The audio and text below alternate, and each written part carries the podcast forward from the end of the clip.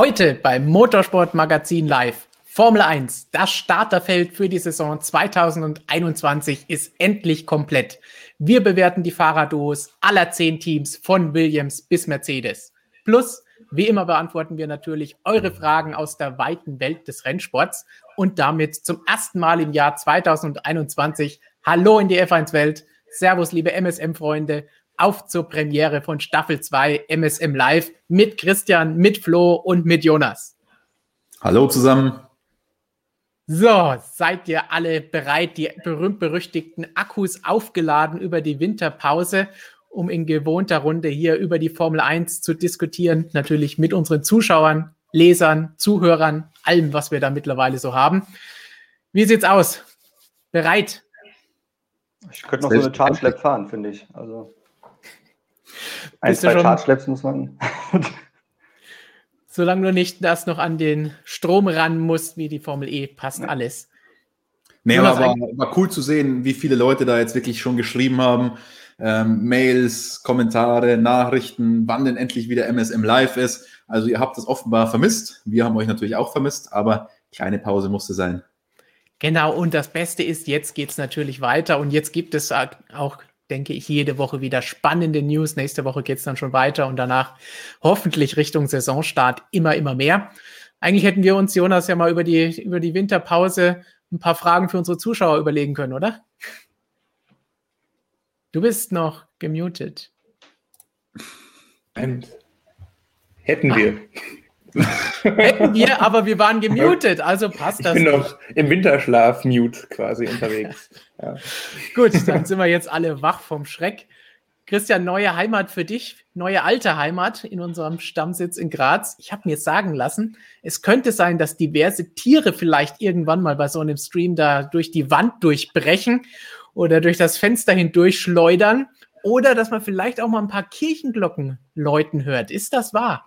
Ja, in der Tat. Also Graz ist ein, ein, eine Abenteuerstadt und übrigens hier gleich die, wieder die perfekte Überleitung. Macht es wie der Pfarrer von St. Peter, läutet die Glocke. Ähm, also ihr müsst die Glocke aktivieren, denn dann verpasst ihr keine Videos mehr von motorsportmagazin.com, wenn ihr den Abo natürlich schon abonniert habt. Klingeling und genau so hört sich das Ganze an. Ich sitze jetzt seit 15 Minuten hier und versuche diesen Vlog aufzunehmen, aber seit 15 Minuten hören diese Kirchenglocken nicht aufzuläuten. Ich hoffe, man hört's. Hat was Beruhigendes, aber. Das gibt's doch nicht. Doch, genau sowas gibt es. In Graz kein Problem. Aber wollen wir nicht so viel Zeit damit verlieren, was wir für lustige Hintergrundgeräusche haben? Flo hat heute noch einen wichtigen Renneinsatz vor sich, also müssen wir keine Zeit verlieren, oder? Ich habe noch was vor, ja. Ein bisschen Simracing muss sein Mittwochabend es ist ja noch Off-Season, wir brauchen unsere Dosis Racing. Wer jetzt in den letzten Wochen seit unserem letzten Stream Mitte Dezember zur MSM-Familie hinzugestoßen ist, für den vielleicht noch ein kleiner Hinweis, wie das Ganze hier funktioniert, wer zum ersten Mal bei MSM Live dabei ist. Wir fangen jetzt gleich an mit ein paar Fun Facts, während ihr so langsam alle hier hereinströmt in den Stream. Danach kommt das Top-Thema, über das ihr alle schon so viel gelesen habt im Titel und auch im Thumbnail, nämlich alle Fahrerduos von uns bewertet. Wer hat das Beste? Danach ein kurzer Newsüberblick mit einem kleinen Gewinnspiel schon mal vorab, kleines Schmankerl für euch, dass ihr gewinnen könnt. Und hinterher beantworten wir wie immer eure Fragen. Dann seid ihr die Produzenten und bestimmt die Themen dieser Sendung. Und dann würde ich sagen, ist doch jetzt mal, da jeder Bescheid weiß, wie es abgeht, an der Zeit, dass wir loslegen. Und ihr wisst alle, was das bedeutet. Neue Saison, neue Fun Facts. Wer will anfangen? Ja, wir müssen was davor sagen, noch vor den Fun Facts. Wir müssen an den Initiator der Fun Facts erinnern, nämlich an Markus. Und Markus hat heute Geburtstag. Also an der Stelle alles Gute, lieber Markus. Ähm, schade, dass wir jetzt nicht trinken können, aber das holen wir dann irgendwann nach. auch hier noch einmal, noch einmal herzlichen Glückwunsch, Happy Birthday. Und wir versprechen, demnächst ist er auch wieder dabei, damit wir auch MotoGP-Themen und noch mehr richtige Original-Fun-Facts hier mit Trademark beantworten und euch geben und liefern können. Aber vorerst müssen wir uns mit unseren Fun-Facts begnügen. Wer möchte anfangen? Die Begeisterung ist enorm, ja. ich sehe es. Die, die, Winterpause hat gar nichts verändert. Jeder will sofort was sagen. Das ist ein gutes Stichwort, da kann ich jetzt doch was zu sagen, weil die Winterpause nichts verändert hat. Wir haben ja schon eine Veränderung gesehen, nämlich bei Sebastian Vettel. Äh, aber ich habe jetzt, glaube ich, die Erklärung einfach dafür seine äh, wunderschöne neue Frisur. Der kann hell sehen. Das ist der Fun Fact. Ähm, denn wie ich gerade mit 1000 Push-Nachrichten schon wieder erfahre, Friseure machen in den nächsten 100 Jahren offenbar nie wieder auf der war so klug und hat sich im letzten Moment, im letzten Jahr, dann noch den Termin gesichert und nochmal kurz geschoren. Und deshalb ist er jetzt so kurz, der hat eigentlich alles richtig gemacht. Und uns damit auch noch ein bisschen Stoff gegeben und euch zum Diskutieren, als die ersten Bilder aufgetaucht sind aus der Fabrik vom Seedfitting. So Flo, hast du auch ein Fun Fact für uns mitgebracht? Ach, ich habe ich hab nur was, da können die Leute jetzt googeln. Ich habe gestern, wo ich uh, on this day mir Themen rausgesucht habe und so, habe ich festgestellt, dass Roger Penske und Al Ansa am selben Tag Geburtstag haben. Jetzt könnt ihr gucken, wer das ist und wann die Geburtstag haben. Viel Spaß dabei. Also ich, ich hoffe mal, dass die ja. meisten, die zuschauen, doch zumindest die Namen schon mal gehört haben. Aber Christian, vielleicht hast du ja auch noch einen Fun Fact zu liefern. Heute ja. ist richtig Lightning Round bei den Fun Facts. Ja, aber ich habe äh, einen meiner liebsten Fun Facts. Also ich, der beste Fun Fact, der zumindest von mir in dieser Rubrik je kam. Uh. Ihr seid ja ganz, ganz große Fans des Sarajevo E-Prix. Also diese Frage kommt ja irgendwie jeder, jeden einzelnen Stream und ich habe jetzt festgestellt, ihr werdet nicht glauben, wer Ehrenbürger von Sarajevo ist. Stefan weiß es, mit dem habe ich schon besprochen, aber Jonas, Richtig? Flo, weiß, weiß es jemand von euch? Ist das jetzt Formel E-related oder ist das so komplett random? Das ist Motorsport-related. Dann bestimmt Mario Andretti oh. oder so weiter. Mario Andretti kommt da irgendwo da, von daher eigentlich. Also der kommt ja aus einer Region, die jetzt Italien ist und früher irgendwas anderes war. Jonas überlegt noch. Ja, ich überlege gerade, ob Sarajevo, welcher Staat ist das überhaupt nochmal, ob der auf jeden Fall mal zu irgendwas anderem gehört hat, vielleicht zu Rumänien oder so und dann Ottmar Schaffnauer ist oder so, aber ich glaube nicht. Ich sage es nicht. ist tatsächlich Michael Schumacher. Korrekt. Uh. Denn der hat sich dort in der Region sehr stark eingesetzt, hauptsächlich für Kinder, die verwundet wurden. Ähm, und deswegen ist Michael Schumacher tatsächlich Ehrenbürger der Stadt Sarajevo. Also Sarajevo EPRI müssen wir jetzt auch immer an Michael Schumacher denken. Jetzt äh, ist das kein Unwort mehr, dieser Sarajevo EPRI, sondern jetzt mögen wir den ganz gerne. Nein, das wird jetzt der Michael Schumacher Sarajevo EPRI. Okay. Bevor Sie da wieder irgendwelche abstrusen Sponsoren reinbringen, sollten Sie mal was Gescheites machen. Gescheites, wenn aber, wir von. Ich finde es aber nicht gut, Schumacher mit sowas in Verbindung zu bringen. Also. Mit EPRI. Ja, da wäre er sicherlich nie mitgefahren, aber okay. Dann noch einen anderen Weltmeister. Letztes Jahr hatten wir in 2020 40 MSM Livestreams plus vier Simracing Livestreams, macht 44 Livestreams im vergangenen Jahr, als wir angefangen haben. Und wer wurde Weltmeister? Die Nummer 44, Lewis Hamilton. Das heißt, in diesem Jahr schlechte Karten für alle Fahrer, die niedrige Startnummern haben. Denn wir gehen davon aus, dass wir dieses Jahr mindestens genauso viele Livestreams hinbekommen, da wir jetzt sogar ein bisschen früher anfangen. Also, Aber das mal heißt, schauen. Das Datum, Giovinazzi wird Weltmeister. das Datum ist schon mal fein raus, ähm, weil der hat ja die 33, das heißt, der wird nicht Weltmeister. Sainz vielleicht, die 55. Sainz ist richtig Woche. nah dran. Das wäre auch der einzige, der mir jetzt so eingefallen wäre. Schreibt uns in die Kommentare. Oh, ich hm. höre Martin 29, hoffentlich macht die nur 33. Oh, Max sagt 63. Das wären recht viele, mehr als es noch oh Wochen gibt. Aber wenn es danach, danach geht, machen wir nur 11. hm. Ah, der arme Giovinazzi, der wird ja nie Weltmeister. Oder wir müssen sehr fleißig sein. Dann müssen wir, da muss es noch mehr außergewöhnliche Streams geben als nur einmal mhm. die Woche. Da muss noch mehr passieren.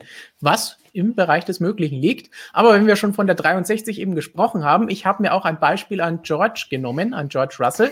Zwar keine PowerPoint-Präsentation für euch jetzt vorbereitet, mhm. aber multimedial etwas vorbereitet, das wir so ebenfalls als Fun Fact mit unterbringen können. Hallo, Lieben. Toto Wolf hat uns gesagt, ja, erst war das Ur. Und Geld ist natürlich auch ein sehr interessantes Thema beim. Nee, das, mal nochmal. Nee, nee. Nochmal den ganzen Geldteil. Geld ist natürlich ein ganz interessantes Thema bei Lewis Hamilton. Nicht nur bei Lewis Hamilton. Ich, ich mache den ganzen Geldteil nochmal. Geld ist natürlich immer ein interessantes Thema, dass sich da viel bei den Verhandlungen um das Thema Geld dreht. Sensation, ach, sensationell. Heute muss Stefan mal das, den ganzen Mist rausschneiden. Ich glaube, viel Spaß dabei, Stefan. Geld ist natürlich ein ganz interessantes Thema, vor allem bei Lewis Hamilton. Wohingegen die Besetzung, ich mache diesen ganzen Geldteil nochmal, das ist doch alles Quatsch. Geld ist natürlich ein interessantes Thema. Klar, so ganz äh, klare Aussagen wollte er bei diesem Thema natürlich nicht machen. Deswegen abwarten und Tee trinken. Ihr könnt natürlich gerne schon mal in die Kommentare schreiben, was ihr von der Vertragsverlängerung haltet.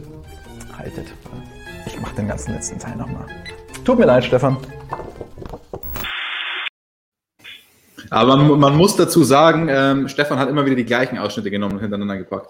So, Ah. das habe ich nicht versprochen. Ich habe sogar einige weggelassen, wenn du da schon anfängst. um mit den typischen Formel-1-Verschwörungstheorien zu kommen, das hast du doch absichtlich gemacht, nur weil ich dieses Video machen musste, da unser Videogott Olli jetzt mal zwei Tage nicht da war. Na, du weißt ja nicht, wie viel äh, Ausschuss bei Olli immer dabei ist, wenn ich das mache. Also, ich habe mich diesmal sogar noch angestrengt, Stefan. Uh, na gut, dann haben wir beim nächsten Mal nur eine, Stunde Livestream und die andere Stunde sind Outtakes. Ich hoffe, euch hat dieser kleine Fun-Fact gefallen. Und jetzt würde ich sagen, wird es Zeit für unser Top-Thema. Und da heißt es ganz klar, neue ja, Saison. genau. Mhm. Andy hat da auch einen ganz guten Punkt vielleicht getroffen, aber ich sehe im, im Chat viele lachen, es hat ihnen also gefallen. Und auch viele Nummern, was, was die Streamanzahl angeht, die 63 dominiert. Es wird wahrscheinlich schwer mit Williams für George Russell, aber schauen wir einfach mal. Gut, neue Saison, neue Fahrerpaarungen. Nur drei Teams von den zehn gehen dieses Jahr mit der gleichen Fahrerpaarung in die Saison wie im vergangenen Jahr. Dabei sind drei Rookies, ein Rückkehrer und das Salz in der F1-Suppe dieses Jahr viele, viele, viele Fahrerwechsel zwischen den Teams. So, wir arbeiten uns jetzt Team für Team, wie versprochen, durch die Fahrerduos hindurch und sagen, hey, was halten wir von dieser Fahrerpaarung? Was glauben wir, wie geht das Teamduell aus?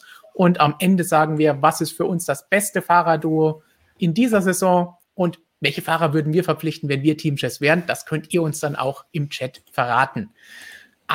Anfangen wollen wir natürlich mit Williams.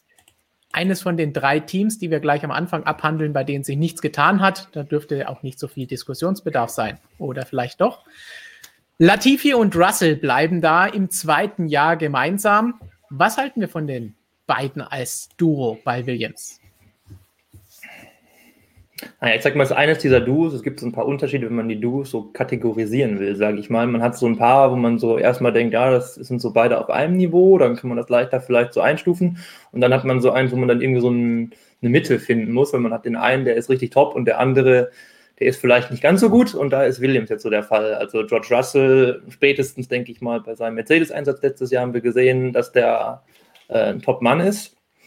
Ja, und Latifi, ähm, fährt jetzt vielleicht oder ist sein erstes Jahr da vielleicht besser gefahren, als man es vielleicht erwartet hat, aber Bäume ausgerissen hat er ja sicherlich nicht. Also der zieht da so den Schnitt auf jeden Fall weit runter. Hätte Williams jetzt zweimal einen George Russell, dann wären die für mich so Top 3 bis Top 4 wahrscheinlich der Fahrerpaarung, aber durch Latifi geht es dann eher so Richtung wahrscheinlich Platz 7, Platz 8, würde ich mal sagen.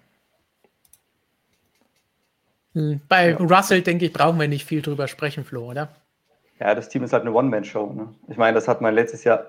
Latifi, der gibt jetzt ein paar Jahre dann von 1 sein Geld ab, wie so Markus Eriksson, der kann auch mal seinen guten Tag haben, wo er dann nicht so weit weg ist von dem George Russell. Das ist ja auch alles schön und gut. Aber der wird halt im Leben nicht eine ganze Saison auf dem Level von einem George Russell fahren, weil er einfach nicht dieses Kaliber ist. So. Und das ist halt für Williams schade, weil ich meine, ich denke, es reicht für Haas. Also ein Russell reicht für das Haas-Duo, aber mit Latifi, wenn das Auto jetzt ein bisschen besser wird, wenn die echt technischen Schritt machen können, wäre es natürlich schön, wenn sie zwei Fahrer haben, die da was rausholen können. Aber mit Latifi wird, ich hoffe, dass der ähm, auch eine Entwicklung durchmacht, weil wenn nicht, wäre es schlecht. Wir haben es ja bei Lance Stroll auch gesehen, der ist ja die ersten Jahre auch nicht aus dem Knick gekommen. So, das war alles sehr, sehr mühselig. So. Und äh, normalerweise machen ja Rookies im zweiten Jahr einen Schritt. Also wenn der Latifi, wenn er ein bisschen was kommt, wäre schon okay, dass er sich da irgendwie aus der Affäre zieht, aber er wird halt kein Match für den Russell. Bokai sagt hier auch schon, es wird wieder ein zu Null für Russell. Was glaubt ihr, wird das wirklich ein zu Null oder kann Latifi vielleicht mit ein bisschen Erfahrung besser werden? Denn wir haben ja auch von Martin den Kommentar, im Großteil der Rennen war Latifi gar nicht so schlecht. Im Quali ist er natürlich untergegangen. Wird es ein zu Null? Ich glaube, das hängt auch davon ab, wie viele Rennen wir in diesem Jahr sehen. Ähm, aber ich sage, wenn wir 23 Rennen sehen, dann wird es kein zu Null. Dann holt er zumindest mal ein Qualifying-Duell irgendwo weil er eben, wie Flo schon gesagt hat, kein Rookie mehr ist und da schon noch eine relativ steile Lernkurve normalerweise ist in der zweiten Saison. Ähm, und ab und zu war es ja, muss man auch, muss man ihm zugute halten, auch nicht so unterirdisch. Also der war ab und zu schon relativ nah dran. War nicht oft so der, oft der Fall, aber ab und zu war er nah dran. Und wenn er das eine Mal dann schafft, ja, dann ist es immerhin kein zu Null. Trotzdem bin ich da auch bei Flo und Jonas. One-Man-Show bei Williams wenn man drüber spricht im Verhältnis zu den anderen Fahrern, da ist Nicolas Latifi natürlich kein Kaliber. Also da stinken sie leider schon ein bisschen ab. Aber wir dürfen auch nicht vergessen, weil auch das Rennen jetzt kam, ähm, er war bis zu George Russells Mercedes-Einsatz tatsächlich in der WM vor ihm. Also, weil Russell hat es dann doch immer wieder geschafft, wenn es was zu holen gab, das Ding irgendwie wegzuwerfen. Wie Kubica. ja, das hätte ich jetzt auch Das war halt gesagt. für Russell echt ein bisschen bitter, aber. Ja. Mhm. Es, es wäre beinahe wieder so gekommen. Und beinahe hätte er vielleicht auch das Pech gehabt und der Punkt wäre wieder an jemand anderen gegangen und dann kam halt die Mercedes-Chance. Es, Im Chat gibt es durchaus ein bisschen Liebe für, für Latifi, auch hier von Enzo. Ich finde, Latifi ist ein guter Fahrer, aber halt eben nur gut und nicht überragend. Ich denke, kann man so stehen lassen, dass er jetzt nicht super katastrophal ist, dass er kein Yushi-Ide ist oder sowas. Ich glaube, da sind wir uns einig. Aber ich glaube auch nicht, dass es jemand ist, den wir als Teamchefs in die Formel 1 holen würden oder sagen würden, oh, den müssten wir jetzt in unserem Team haben. Das Geld würde ich schon nehmen. Ja. Also, Der, der Flo ist raffiniert, der nimmt die Kohle an. Ähm, Ja. Aber man, mu man muss ja auch dazu sagen, der, der gute Nicolas, der ist auch ein netter Kerl. Also wir schimpfen ja ganz gerne mal über einen anderen Paydriver in der Formel 1. ähm, Nein. ich ich glaube, die nehmen sich von der reinen Pace her nehmen sich die, glaube ich, nicht viel, ein Stroll und ein Latifi. Weshalb Latifi dann doch meistens besser wegkommt, ist, weil er einfach ein netter Kerl ist und witzig und, und nett zu uns Medien. Und das ist halt Lance Stroll nicht so, muss man ganz klar sagen. Sportlich nehmen sie sich nicht viel. Dann nochmal Blick zurück zu George Russell. Professor Dr. Racer sagt, ich hoffe einfach nur, dass Russell vielleicht den einen oder anderen Punkt holt. Hätte er sowas von verdient, so langsam im Williams. Latifi war ja oft Elfter. Das ist das, was wir eben angesprochen haben. Ist es quasi so, dass George noch ein Jahr im Williams gefangen ist? Ja. Quasi schon. ja, der muss halt gucken, Also das- dass er sich motiviert, ne? wenn das Auto wieder da hinten rumkrebst. Ich meine, der hat jetzt einmal gekostet vom Mercedes und er muss jetzt ein Rennen danach mit dem Williams fahren. Das hat er über die Bühne bekommen. Aber jetzt hat er eine ganze Saison mit einem Auto vor sich, wo der weiß, dass der Lichtjahre von dem Mercedes entfernt ist, von dem, was er eigentlich leisten könnte. Und das ist vielleicht mental für so einen Fahrer nicht gut. Also, wenn er so diesen Alonso-Drive hat, dass er wirklich egal ist, um welche Position der fährt, weil der einfach immer in diesem Modus ist, dann wird er da gut bei wegkommen. Aber wenn er sich davon irgendwie demoralisieren lässt, wie andere Fahrer, denen du ein schlechtes Auto hinstellst, dann bin ich mal gespannt, wie der Russell damit umgeht. Also ich schätze, dass er damit klarkommt, aber sicher sagen kann man es nicht. Das ist ein sehr interessanter Punkt und da hat man ja auch schon wirklich Fahrer in der Formel 1 zerbrechen sehen daran, genau an, dem, an der Thematik. Die gewinnen ja in den Junior-Serien alles, in den Nachwuchsserien. Sonst wären sie ja nicht in der Formel 1. Und dann sind sie in der Formel 1 und dann haben sie halt nicht immer wie Lewis Hamilton die Möglichkeit, gleich in seiner Rookie-Saison im weltmeisterfähigen McLaren zu sitzen, sondern müssen halt da hinten irgendwo rumkrebsen. Und daran muss man sich auch erstmal wieder gewöhnen, wenn man sein ganzes Leben lang immer gewonnen hat und dann fährt man dann um die goldene Ananas und der fährt jetzt dann das dritte Jahr um die goldene Ananas, nicht irgendwie mal mit Glück einen Punkt abstauben und so, sondern wirklich ganz hinten um die goldene Ananas. Und deswegen muss man da vielleicht extra nochmal den Hut ziehen vor George Russell, weil er es zumindest zwei Jahre jetzt schon richtig gut hinbekommen hat. Gut, dann machen wir vielleicht abschließend für Williams, damit wir zu den spannenderen Themen kommen, wo sich auch was getan hat an der Fahrerpaarung. Sagen wir doch mal kurz Daumen rauf oder runter. Hätten wir die Fahrerpaarung auch behalten oder hätten wir zumindest einen Fahrer ausgetauscht? Ja, einer wäre weg. Ja, ist halt die Frage, was dann die Alternative ist. Ne? Also, wenn man jetzt rein Ja, sportlich wenn's schaut, jetzt- Hülkenberg da rein oder so, dann ist besser, klar, aber Wenn Geld Ja. keine Rolle spielt, habe ich kein Latifi im Auto. eben. Andererseits muss ich mir auch denken, ich werde keine Bäume ausreißen in der Saison. Und wenn ich davon ausgehe, dass ich höchstwahrscheinlich wieder ganz am Ende des Feldes bin, dann nehme ich lieber die Kohle noch ein bisschen mit, statt mir dann einen Fahrer noch zu kaufen. Also deswegen, in der Saison würde ich sagen, hätte ich auch so behalten. Ich sehe schon die ersten Daumen rauf und runter im Chat. Schickt uns die doch gerne mit. Momentan ziemlich viele Daumen nach oben. Würde ich mich jetzt auch anschließen, weil gerade was wollen Sie einen besseren Fahrer in Anführungsstrichen oder erfahrenen Fahrer holen, der dann nur rumjammert oder schlecht gelaunt ist, weil das Auto nicht gut ist und er was ganz anderes gewöhnt ist.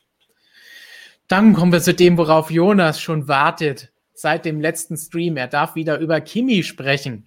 Kommt Denn, aber ganz schön früh jetzt der Kimi, oder? Wieso ja, das? Schon, ne? Ja, wir, ich habe ja eben gesagt, wir machen ja die drei Teams zuerst, die die Fahrerpaarung nicht geändert haben. Mhm. Und das in der Reihenfolge der vergangenen Konstrukteurs-WM. Kimi Räikkönen, Antonio Giovinazzi, das längste Lower Third, das wir heute haben werden, diese beiden Namen. Die anderen haben alle schöne kurze Namen, aber die bei Alpha hauen da richtig rein. Blick nach links sehe ich nochmal viele Daumen nach oben bei Williams für die Fahrerpaarung korrekt. Mal schauen, wie das gleich hier bei Alpha aussehen wird am Ende unserer Besprechung. Kimi gehört natürlich ganz klar Jonas. Ja, erstmal die langen Namen. Ich habe damals die Verkündung geschrieben, dass die beiden weitermachen. Das war schon wieder schwierig, die Überschrift da reinzuquetschen mit den beiden Namen. Also deshalb allein schon mal Daumen runter für die Fahrerpaarung. Nein, natürlich nicht. Also, ähm, was soll man dazu sagen? Ähm, pff, ja, auf Raikön baut man halt bei, bei Alpha Sauber äh, nach wie vor als super erfahrener ähm, ja, F1-Pilot, Weltmeister. Ähm, ja, da weiß man, was man hat. Hat auf jeden Fall einen, der, der keinen Mist baut.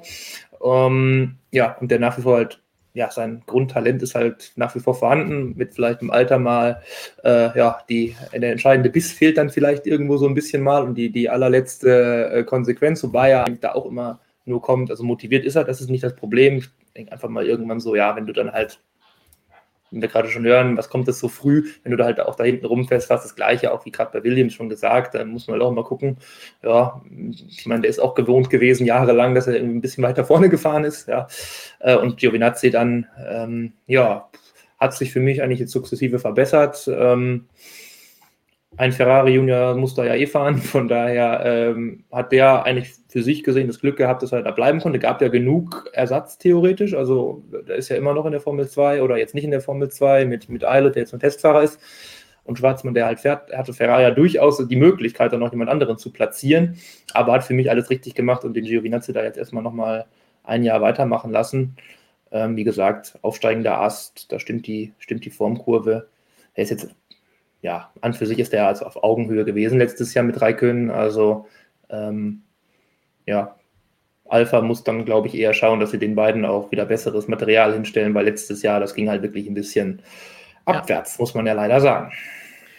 Es ist das dritte gemeinsame Jahr für die beiden bei Alpha und vielleicht das Abschiedsjahr von Kimi Flo? Boah, schwierig. Also ich sag mal, ich glaube, das Alter spielt jetzt gerade in dem Moment gar nicht so die Rolle. Ob du jetzt 41, 42, 43 bist, das geht ja alles. Äh, solange wie der Kimi Bock hat und der fährt im Moment auch so. Also wenn man, wenn man ihn im Funk hört, das ist eigentlich geil. Der ist ja die letzten zwei Jahre so ein bisschen auch äh, aus sich herausgekommen mehr. Und da kommen schon flotte Sprüche und coole Sprüche und du merkst, wenn er fährt, es geht ihm auch um was. Ne? Also er fährt jetzt nicht einfach nur, weil er nichts Besseres zu tun hat oder für Kohle oder irgendwas, sondern weil er immer noch Bock hat.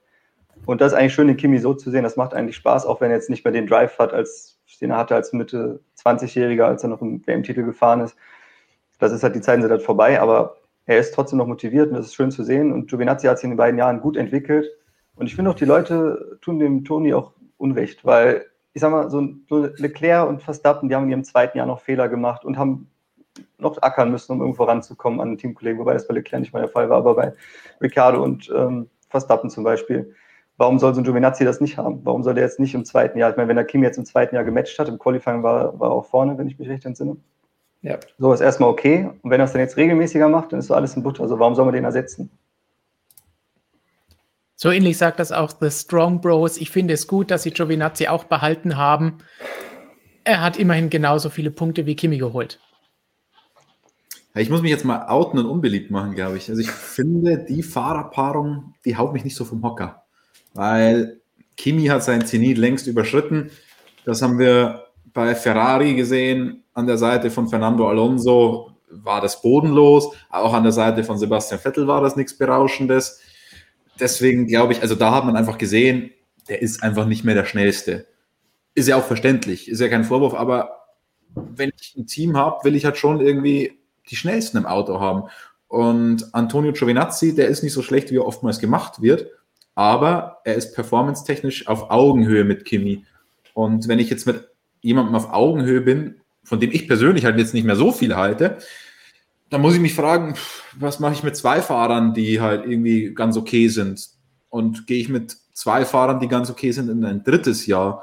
Und das hätte ich wahrscheinlich nicht gemacht.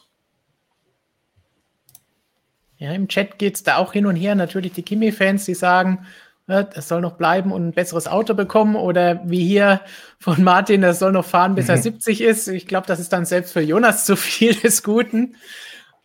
Aber andere sagen auch, äh, Giovinazzi ist unterschätzt. So ähnlich wie Christian das auch gesagt hat. Oder eigentlich alle gesagt haben bislang.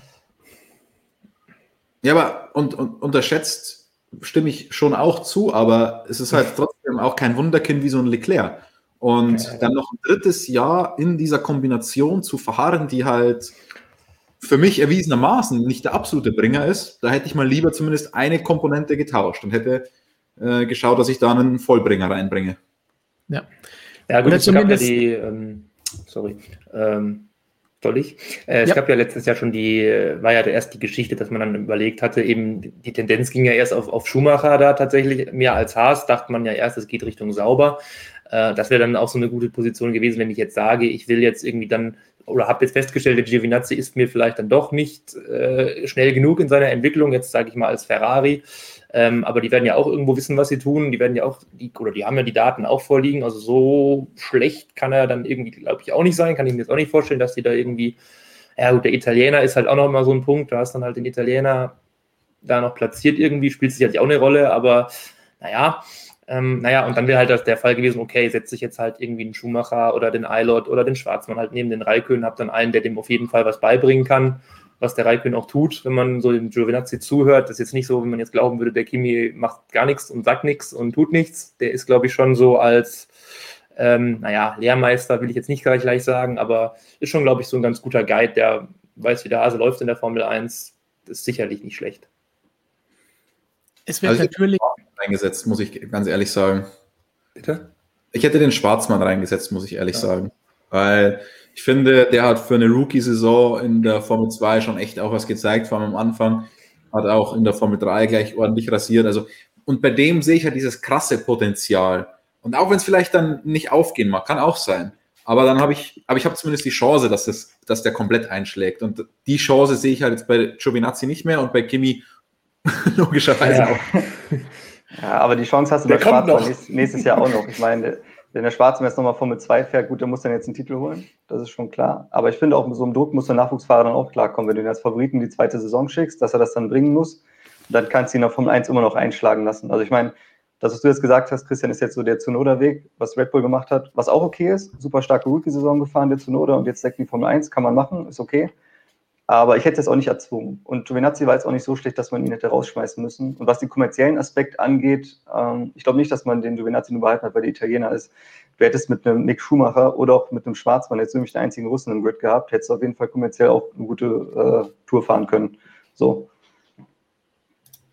Es wird ja natürlich immer wieder darüber gesprochen, dass das eben wegen dem Italiener und Alpha aus der Richtung gekommen ist. Wie genau und wie viel Einfluss das hatte, mal schauen.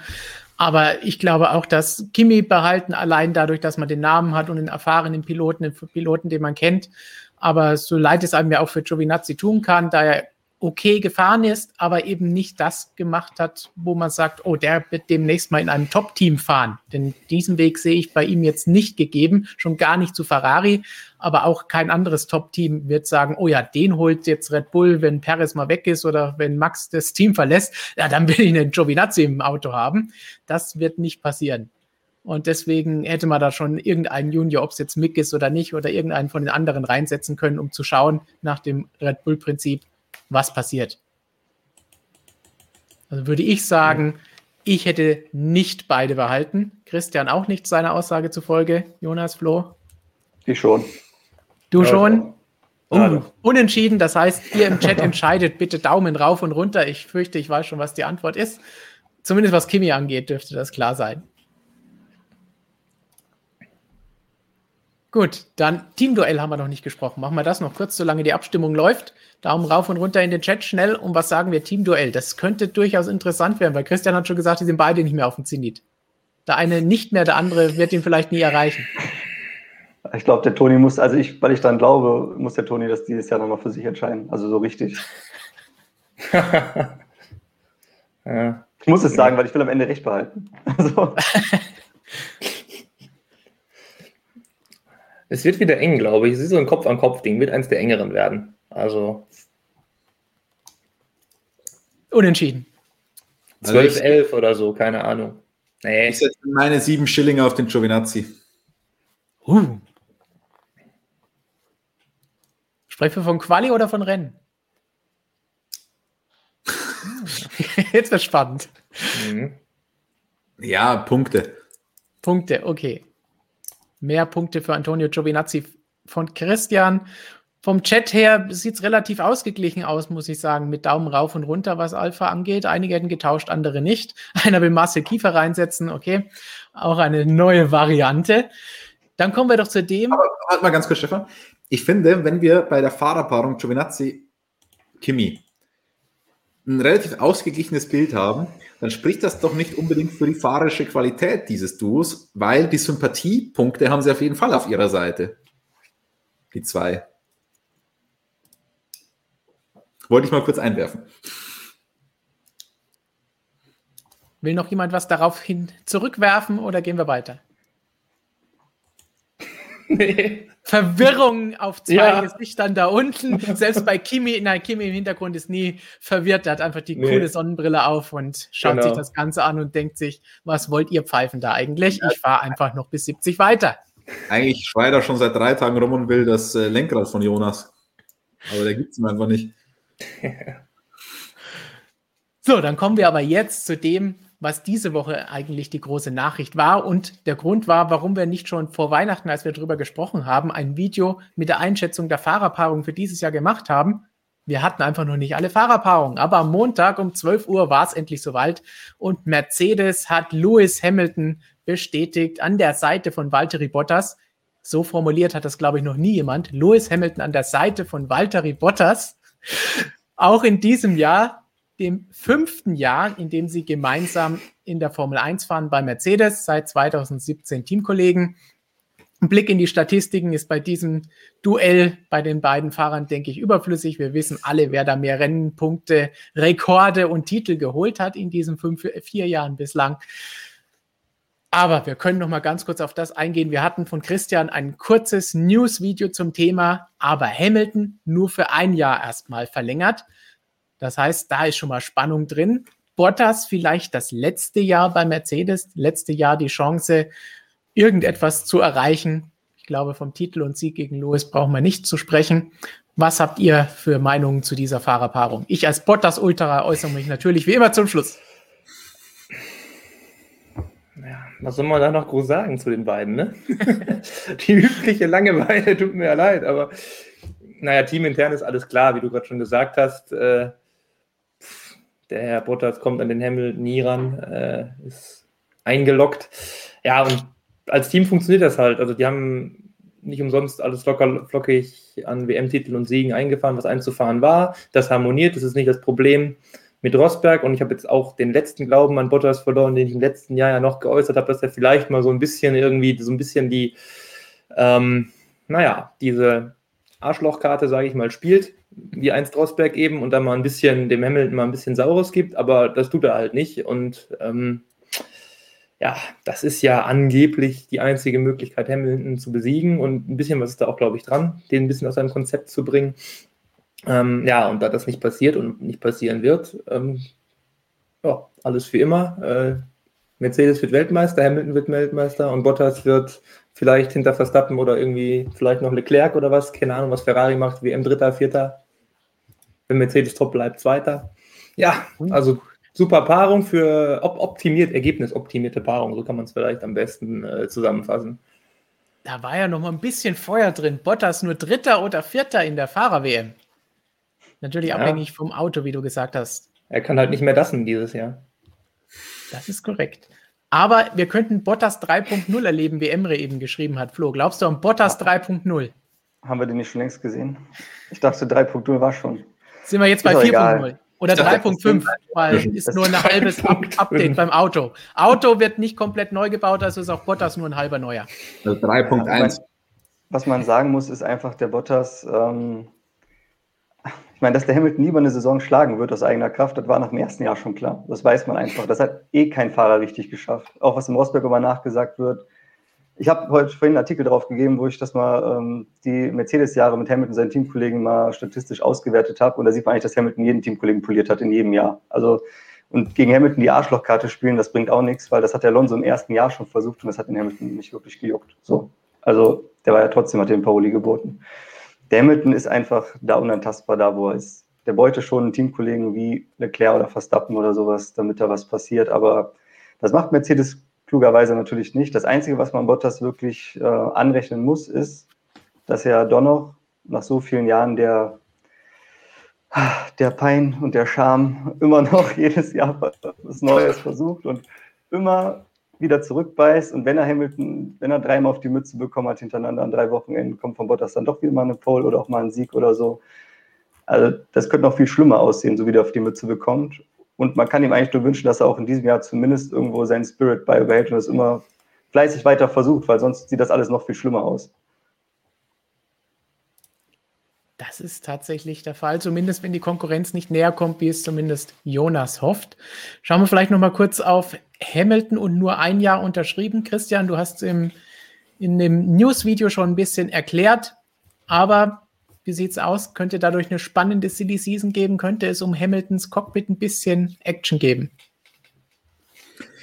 Es ist, das ist so ein bisschen meine Hoffnung in diesem Jahr für Mercedes, dass, also Bottas könnte tatsächlich endlich mal Eier zeigen. Der hat jetzt wie vielte Mal einen Einjahresvertrag bekommen? Das vierte Mal? Das vierte Mal, ähm, 17, 18, 19, 20. Das vierte Mal ein Einjahresvertrag. Ähm, er weiß gleichzeitig, dass George Russells Vertrag bei Williams ausläuft. Ich würde mal sagen, es müsste viel schief laufen, dass George Russell am Ende nicht bei Mercedes dann landet. Das heißt, der Bottas, der muss, und vielleicht hört der Hamilton dann auch noch auf. Das heißt, der Bottas darf sich schon ein bisschen asozial anstellen da bei Mercedes in diesem Jahr, finde ich. Weil wenn der Hamilton aufhört, dann kann er ja sowieso bleiben, dann ist ja da nichts, kein böses Blut und so.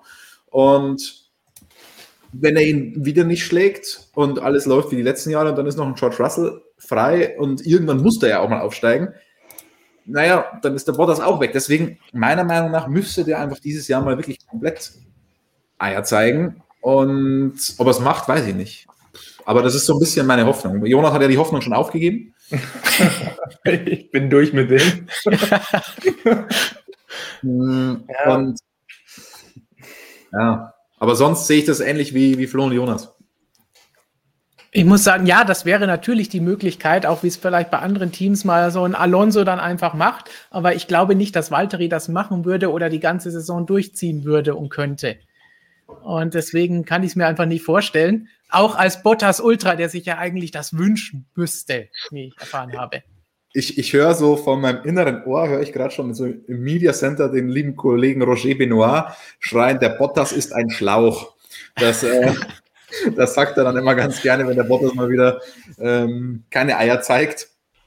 Und irgendwie höre ich das gerade schon in, so in meinem Kopf. Es könnte durchaus passieren, glaube ich, dieses Jahr. Aber ansonsten, wenn es darum geht, hätten wir die Fahrerpaarung behalten wollen, sage ich ja, ich hätte die als Teamchef auch behalten, weil ich sie die letzten Jahre auch schon immer gesagt habe und allen anderen Teams, wie wir ja. später vielleicht auch nochmal hören werden, gesagt habe, die brauchen einen Bottas, denn sie haben Hamilton und Bottas daneben, sie fahren beide Titel ein, Sache ist erledigt. Deswegen, ja, hätte ich so gemacht. Daumen rauf und runter, gerne wieder in den Chat. Bei mir gibt es Daumen rauf. Bei Jonas ist auch Daumen rauf, Christian und Flo. Christian hat schon genickt und Flo. Aus Sicht ja, aus Sportsicht Nein, ja, exakt. Das ist das Ding aus, aus Teamchef-Sicht muss man einfach ja sagen, aber so aus sportlicher Sicht ist es lame. Das ist auch, was Sebastian hier im Chat gesagt hatte. Ich denke, jeder wollte Russell in Großbuchstaben sehen. Ja, wir hätten auch gerne Russell gesehen, vor allen Dingen Russell gegen Hamilton. Aber haben wir letztes Jahr, glaube ich, schon lange drüber diskutiert, dass das wahrscheinlich nicht passiert wäre in diesem Jahr. Dass da nochmal irgendjemand ins Cockpit kommt, der Lewis vielleicht Ärger bereiten könnte, weil er ein bisschen, wie Christian sagen würde, in Anführungszeichen, asozialer vorgeht. Passend mhm. zum Thema, während die Daumen rauf und runter hereinfliegen, noch zwei Fragen zu Mercedes von Professor Dr. Racer. Vielen Dank dafür. Louis ist mir den ersten Superchat wert, sagt er. War es wirklich so eine Easy-Form-Sache oder stand die Verlängerung auf der Kippe und hat er etwa vielleicht doch keine Lust auf die neuen Regeln? Es hat sich ewig lange hingezogen, deswegen konnten wir das Video auch nicht schon letztes Jahr vor Weihnachten machen, als wir gedacht haben, wie Toto immer gesagt hat, ja, bis Weihnachten ist es fertig, dann bis Jahresende ist es fertig, dann bis Januar ist es fertig, dann bis zu den Testfahrten soll es fertig sein. Das hat jetzt endlich funktioniert. Stand es ähm, irgendwo auf der Kippe? Toto hat ja gesagt, nö. Also war immer klar, dass es passieren wird. Ich glaube aber schon, dass es nicht so ganz hundertprozentig war. Also Hätte dann vielleicht ein Hamilton überhaupt nicht eingeknickt beim Gehalt, nehme ich jetzt einfach mal an. Also das ist nicht verbrieft, aber das ist meine persönliche Meinung. Ich glaube, dass wenn Hamilton überhaupt nicht eingeknickt hätte beim Gehalt oder bei seinen Forderungen, dann wäre es nicht zustande gekommen. Aber meiner Meinung nach weiß ein Lewis Hamilton auch, dass es für ihn absolut keine andere Option und keine bessere Option gibt. Und deswegen musste er irgendwann auch das einsehen. Mercedes ist viel ihm dann vielleicht auch noch ein bisschen entgegengekommen und so war es dann am Ende doch wieder alles klar. Aber meiner Meinung nach sieht man halt auch nur ein Jahr, dass es nicht ganz so straightforward war. Natürlich kann man einerseits sagen, ja, die warten jetzt erstmal ab, neues Reglement, bla, bla, blub. Okay, aber ich glaube, das hat auch schon ganz, ganz viel mit den Finanzen zu tun. Ähm, Lewis hofft einfach, dass sich die Lage dann wieder entspannt hat und er doch wieder mehr verlangen kann. Mercedes hofft auch, dass Budget Cap inklusive Fahrer bis dahin ist und dann hat man eine viel bessere Verhandlungsposition und muss dem Lewis vielleicht sogar deutlich weniger bezahlen. Und das zeigt mir schon, dass das nicht alles ganz straightforward ist oder war. Ich glaube auch, dass das der entscheidende Punkt ist, weil Mercedes war einfach aktuell in der besseren, in der besten Ausgangsposition, Verhandlungsposition, weil sie konnten erstens sagen, hey, wir haben Russell, der jetzt auch noch, weil du krank warst, ein Rennen fahren konnte und dabei gezeigt hat, dass er beinahe am ersten Wochenende das Ding gewinnt, wenn wir nicht zu blöd gewesen wären. Das heißt, wir hätten da zwei Fahrer, die beide dann auch noch deutlich weniger verdienen. Und ja, wir haben die Corona-Situation, wir haben sonst die ganzen Geschichten. Das heißt, das Geld muss runter. Wir wollen ja nicht so viel bezahlen. Lewis hat immer weiter gewartet, gewartet, gewartet, gewartet und jetzt musste er langsam mal unterschreiben und ja, mal schauen, ob sich die Situation bis auf wann auch immer der nächste Vertrag dann fertig sein soll. Hoffentlich nicht wieder nächsten Januar. Dann entspannt und er kann mehr verlangen, aber wie Christian gesagt hat, wenn sich dann auf der anderen Seite beim finanziellen Reglement was am Budget Cap tut und die Fahrer damit reinkommen oder zumindest auch gedeckelt werden, dann könnte es für Lewis erneut schlecht aussehen und Mercedes wieder in der besseren Position sein. Ganz kurzer Werbeblock an der Stelle bei dieser Thematik könnte sich morgen was tun, denn morgen F1 Commission Meeting werden viele, viele wichtige Dinge äh, teilweise schon auch entschieden. Engine Freeze, vielleicht Qualifying-Rennen schon in diesem Jahr drei Stück. Ähm, Budget Cap, Stefan hat es angesprochen, Fahrer und so weiter. Wenn ihr das nicht verpassen wollt, was dabei rauskommt, unbedingt motorsportmagazin.com App runterladen, kostenlos für Android und iOS. Und dann, sobald da was rauskommt, sobald uns das ein oder andere Vögelchen etwas zwitschert, was da so besprochen wurde und beschlossen wurde, kriegt ihr das bestenfalls auch noch per Push-Mitteilung auf euer Handy. Komplett kostenlos. Und alle anderen natürlich kennen unsere Website motorsportmagazin.com. Auch da werden wir uns natürlich ausführlich mit dem Thema beschäftigen, wer da drauf geht. Und wir haben noch eine Frage, die sich passend zum Budget Cap und dem Gehalt einreiht von Nordcup 12 Vielen Dank für die Frage und die Unterstützung. Unglaublich von Hamilton, sagt er. Nach BLM und dem, was ich eigentlich nicht sagen sollte, damit YouTube nicht böse wird, immer noch über 50 Millionen einzupacken hoffe auf Rücktritt Ende nächste Saison. Die Mercedes-Vertragsshow 2021. Gut, die Show haben wir gerade abgeschlossen. Ich hoffe, wir haben nicht nochmal so eine massive Show nächstes Jahr oder dieses Jahr für nächstes Jahr. Dann müssen wir aber vorschieben, 15 Millionen, äh, niemand weiß, was er wirklich bekommt. Das heißt, es ist jetzt vielleicht irgendjemand, der das geschrieben hat. Ich glaube, zwischen 35 und 55 wurde jeder Betrag mal genannt innerhalb der letzten Wochen und Monate, den Lewis angeblich haben will, fordert, bekommen könnte oder sollte oder auch nicht. Das heißt, da müssen wir vorsichtig sein, was wirklich der Fall ist. Und auf der anderen Seite, ja, wenn er das Ganze bekommt und es ihm jemand bezahlt, warum soll er dann Nein sagen? Gleichzeitig ein Teil ähm, von seinem Gehalt und ein Teil von Mercedes geht natürlich auch in die Stiftung, die gemeinnützige Stiftung, die die beiden gegründet haben, im Rahmen der Vertragsverlängerung auch bekannt gegeben haben. Das heißt, auch da geht natürlich noch mal ein bisschen was weg. Eine ganz coole Geschichte finde ich das mit dieser Stiftung, dass das von beiden Seiten kommt. Das ist so ein bisschen wie ähm, ganz normaler Arbeitsvertrag auch, um Arbeitnehmerteil und Arbeitgeberteil. Ähm, und deswegen finde ich, das sind dann nicht nur große Worte von Lewis Hamilton, sondern er lässt dann auch die, die Geldbörse sprechen. Richtig. Jonas, und, du wolltest was sagen? Ähm, ja. Äh, nee, ich denke nur 50 Millionen ist ja gar nicht so viel. Also der Typ geht ja sicher von norwegischen Kronen aus, oder? Wenn ich den da richtig deute. Das sind 5 Millionen, das ist okay, finde ich. Also. okay, da, wenn, wenn das der Fall ist, dann ist es natürlich in Ordnung. Ich fürchte, es ist Steht nicht der Fall. Mich. Aber wir können Toto ja mal einen Vorschlag machen für den nächsten Vertrag. Ja, wird jetzt in norwegischen Kronen bezahlt. Ja, das wäre doch gut. Kann man Hamilton große Zahlen versprechen. Aber richtig. Aha. Gut, ich habe gesehen, bei den Daumen waren wir auch relativ ausgeglichen, was Mercedes anging. Mal schauen, wie es beim nächsten Team aussieht. Denn jetzt haben wir die drei abgehakt, wo sich nichts getan hat. Jetzt wird spannend. Jetzt kommen die uh. Teams, wo neue Fahrer mit dabei sind. Beim ersten Team, das kommt, sind es gleich zwei neue, zwei Rookies und einer davon hört auch noch auf den Namen Mick Schumacher. Sein Teamkollege hat auch äh, für gewisse Schlagzeilen gesorgt nach Saisonende äh, in anderen Bereichen. Was halten wir von dieser Paarung? Zwei Rookies für Haas, einer von Ferrari bestimmt, einer vom Geld bestimmt. Das wird nichts. Muss man ganz klar sagen, das Team war die letzten zwei Jahre vom absteigenden Ast. Die hatten mit Grosjean und Magnussen also auf jeden Fall zwei Fahrer, die Pace haben, wenn das Auto auch Pace hat. Das haben die auch in den Jahren davor auch gezeigt. Auch wenn der Grosjean natürlich eine extrem hohe Fehlerquote hat. Und ich meine, gut, dass die dann beide aussortiert wurden am Ende des Tages, ist wie es ist, nach vier Jahren zusammen, glaube ich, war es ja 17, 18, 19, 20, ja, also schon eine Weile zusammen gefahren. Also quasi so ein bisschen wie das, was äh, Christian bei Alfa Romeo gesagt hat, wurde dann bei Haas eben umgesetzt. Die wurden dann beide vor die Tür gekehrt. Und ja, jetzt hat man zwei Rookies in einem Team, das selbst jetzt eh noch irgendwie so ein bisschen noch nicht, also am Anfang sind sie ja gut aus dem Quark gekommen, aber dann irgendwie wieder zurück in den Quark. Und jetzt brauchst du eigentlich einen erfahrenen, guten Fahrer, der im Mittelfeld. Du brauchst eigentlich so einen Sergio Perez oder so einen Carlos Sainz oder so einen Ricciardo oder so. Natürlich Typen, die sich so ein Auto niemals antun würden. Aber die beutest du eigentlich, um mit diesem Team irgendwie wieder nach vorne zu kommen. So.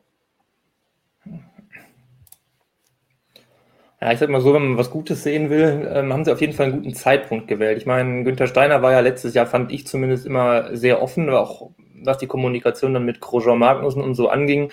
Da hat man ja immer gehört, nur dass er halt einfach nicht anders konnte, als jetzt die beide auch tatsächlich auszuwechseln.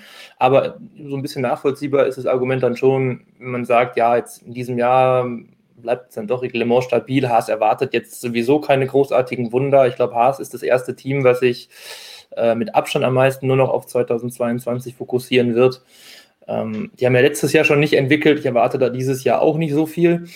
Und ähm, dann hat man zumindest eine gute Möglichkeit, mal irgendwie auch dann eben zwei Rookies auf einmal gleichzeitig halt irgendwie aufzubauen, einzuführen, denen ja Erfahrung zu geben.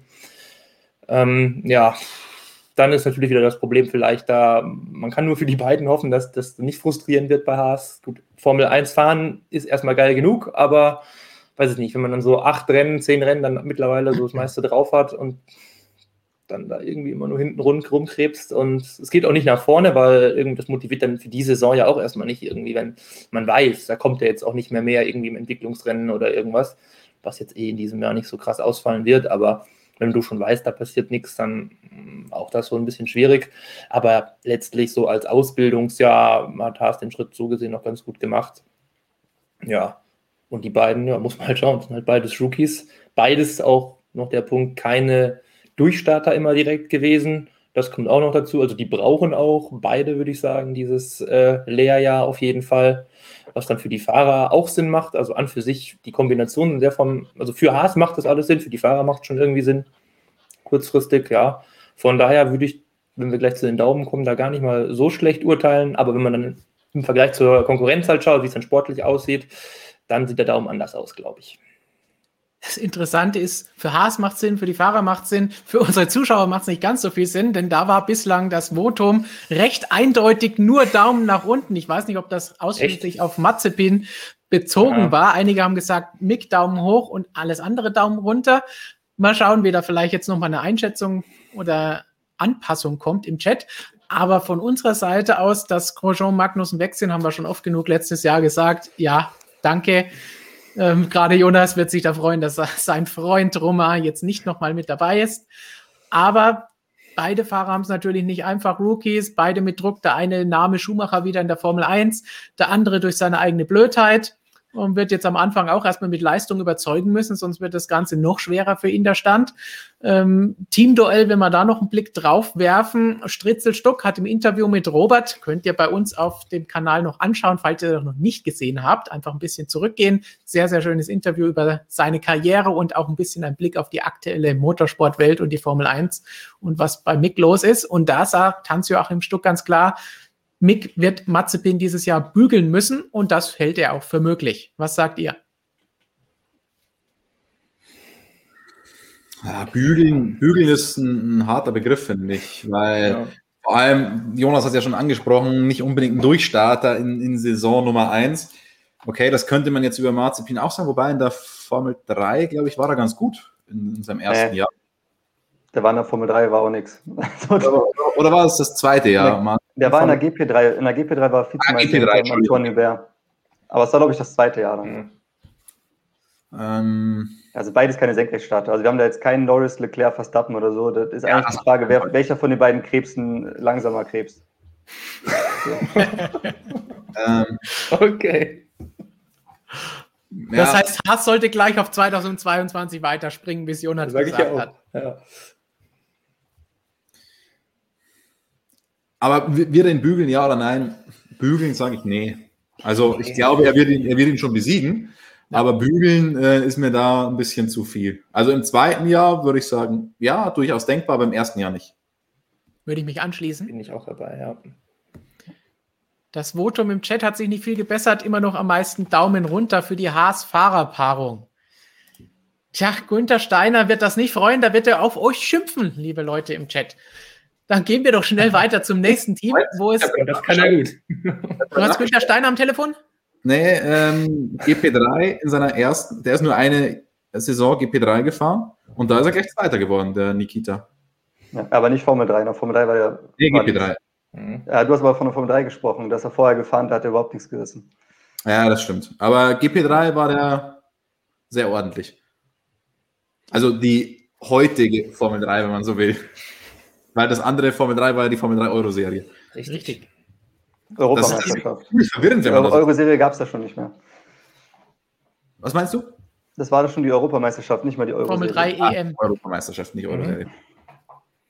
Aber daraus hervorgegangen, sodass die Statistiken alle ein bisschen komplizierter werden. So, dann würde ich sagen, gehen wir weiter. Gleich der nächste Rookie, nachdem wir zwei Rookies hatten, der dritte im Bunde, und drei gibt es nur dieses Jahr, erwartet uns bei Alpha Tauri mit Gasly und Tsunoda. Gasly, natürlich will der sich für Red Bull empfehlen, sollte es da mit Perez nicht so laufen, wie er hofft, oder Verstappen vielleicht das Weite suchen am Ende des Jahres. Und er muss seinen Sieg und seine Leistung vom letzten Jahr jetzt auch mal bestätigen in einer zweiten Saison. Und bei Tsunoda wieder Rookie im Diensten von Honda. Was können wir von den beiden erwarten? Was halten wir von dieser Fahrerpaarung? Gasly kann man kurz machen, der ist da jetzt angekommen, das läuft, das wird so weitergehen, der liefert ab, ähm, das passt alles.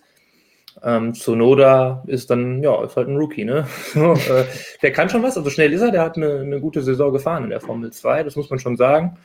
Ähm, ich finde den ja so ein bisschen, habe ich schon irgendwann mal erzählt, so ein bisschen sehr, sehr unbedarft noch, so vom persönlichen Eindruck einfach. Das muss jetzt auch nicht viel heißen, weil wenn er schnell ist, ist er schnell, dann macht ihm das auch keine Probleme, denke ich mal.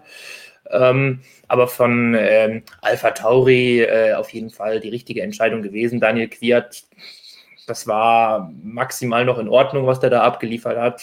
Der hat ja seine zwei, drei Highlights gehabt letztes Jahr, so halbwegs, aber äh, Gasly war halt einfach äh, komplette Bank und ja, da kam der Quiert nicht mehr mit. Also von daher absolut verständlich von Red Bull da nochmal einen aufzubauen, ähm, hochzuziehen Ja, und wie gesagt, man weiß halt auch nicht, was, was, was wird bei Red Bull jetzt passieren. Ähm, was wird mit Hamilton passieren, was dann die Folge daraus? Gerüchte Verstappen, dass der da irgendwie eine Ausstiegsklausel hat, gibt es ja schon seit gefühlten tausend Jahren, länger als Verstappen lebt auf jeden Fall eigentlich. Äh, von daher, ja, muss man eventuell mal ein bisschen schauen, dass man auch mal wieder nochmal irgendwie hochziehen kann. Gasly ist jetzt da halt so platziert als der Teamleader, das wurde ja klar kommuniziert, soll jetzt Alpha Tauri erstmal nach vorne bringen, aber im Fall der Fälle, denke ich mal, äh, würde man auch den dann wieder oben sehen können. Also ist nicht das Problem. Und irgendwo hängt ja der Albon auch noch rum, also, also in der DTM und Testfahrer und so.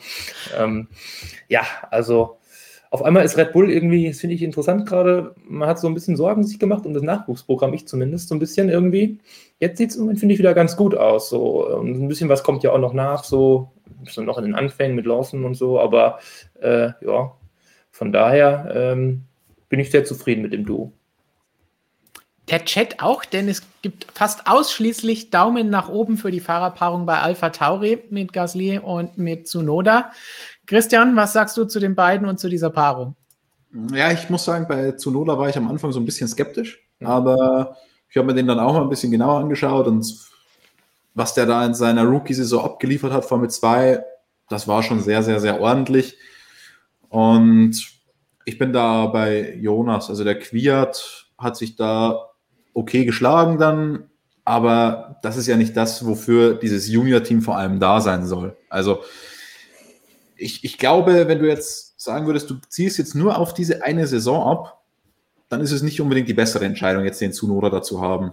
Aber bei Alpha Tauri geht es ja um mehr als jetzt nur um diese eine Saison. Und deswegen finde ich es da gut, dass man dann noch jemanden aufbaut. Noch dazu weiß man ja auch nicht so ganz genau, wie es auf Motorenseite weitergeht. Und man sagt zwar immer, das hat überhaupt nichts damit zu tun, dass der Tsunoda ein ähm, Japaner ist und ein Honda-Mann, aber also das braucht man mir nicht erzählen, dass das gar nichts damit zu tun hat. Vor allem man hofft, er hofft sich, oder bei Red Bull geht man ja davon aus, dass wenn morgen der Engine Freeze durchgedrückt wird, dass man dann den Honda-Motor in Eigenregie einsetzen darf. Das wird Honda auch nicht einfach so gesagt haben, ja, wir mögen euch so gerne, ihr kriegt unsere komplette IP und dann macht mal was, sondern ich glaube, da muss man schon auch einiges an Überzeugungsarbeit geleistet haben in äh, Sakura und Tokio, und da wird so ein Tsunoda auch nicht unbedingt schlecht gewesen sein als Argument. Das definitiv nicht. Flo, hättest du dieses Argument auch so gebracht? Ja, also habt ihr eigentlich nichts mehr hinzuzufügen. Tsunoda ist, wie gesagt, eine gute erste Formel-2-Saison gefahren. Das hatte ich ja gerade schon als Beispiel angeführt bei den Haas-Fahrern. Ähm, also, dass man da einen direkt hochzieht nach einer guten Formel-2-Saison. Das kann man schon machen. Und wie Christian schon sagt, ja, jetzt im ersten Jahr. Ich meine, der Quiert sah letztes Jahr schlechter aus, als er eigentlich war, weil Gasly wirklich extrem gut war. Und der Quiert ist leider erst zum Saisonende. Er hatte den Gasly in den letzten fünf, sechs Wochenenden, war ja schon zwei, drei, also auf Augenhöhe. Das ging dann. Aber davor, die zehn Wochenenden, war halt nicht, war, war halt dahinter. Und da muss man sagen, da kam der Quiert einfach zu spät aus dem Knick. Und das hat ihm dann letztendlich da den Job gekostet. Und zukunftsgewandt muss man sagen, der Quiert hätte eh keine zweite Chance bei Red Bull bekommen. Und Zunoda ist dann eher ein Kandidat, wenn er zwei, drei gute Jahre da macht, äh, dass er das umsetzen kann später für Red Bull. Genau, ich denke, bei. Vielleicht noch hätte machen können, ist halt nochmal den Elben zurück äh, zu schicken. Das war, hat er auch, ja. Im, im, Chat geschrieben und ich habe das auch Franz Toast gefragt. Es wäre natürlich ergebnistechnisch wahrscheinlich besser gewesen für dieses eine Jahr und wäre auch interessant gewesen, ob man den dann hätte wieder aufbauen können wie so einen Gasly. Und ich, das Shootout hätte ich gerne gesehen zwischen den beiden nochmal. Und verdient, finde ich, hätte das auch. Also ja, die zweite Chance hätte er schon verdient. Also das wäre ein richtig spannendes Teamduell geworden. Es wäre echt, echt, schön gewesen zu sehen mit den beiden dann. Das denke ich auch, ja.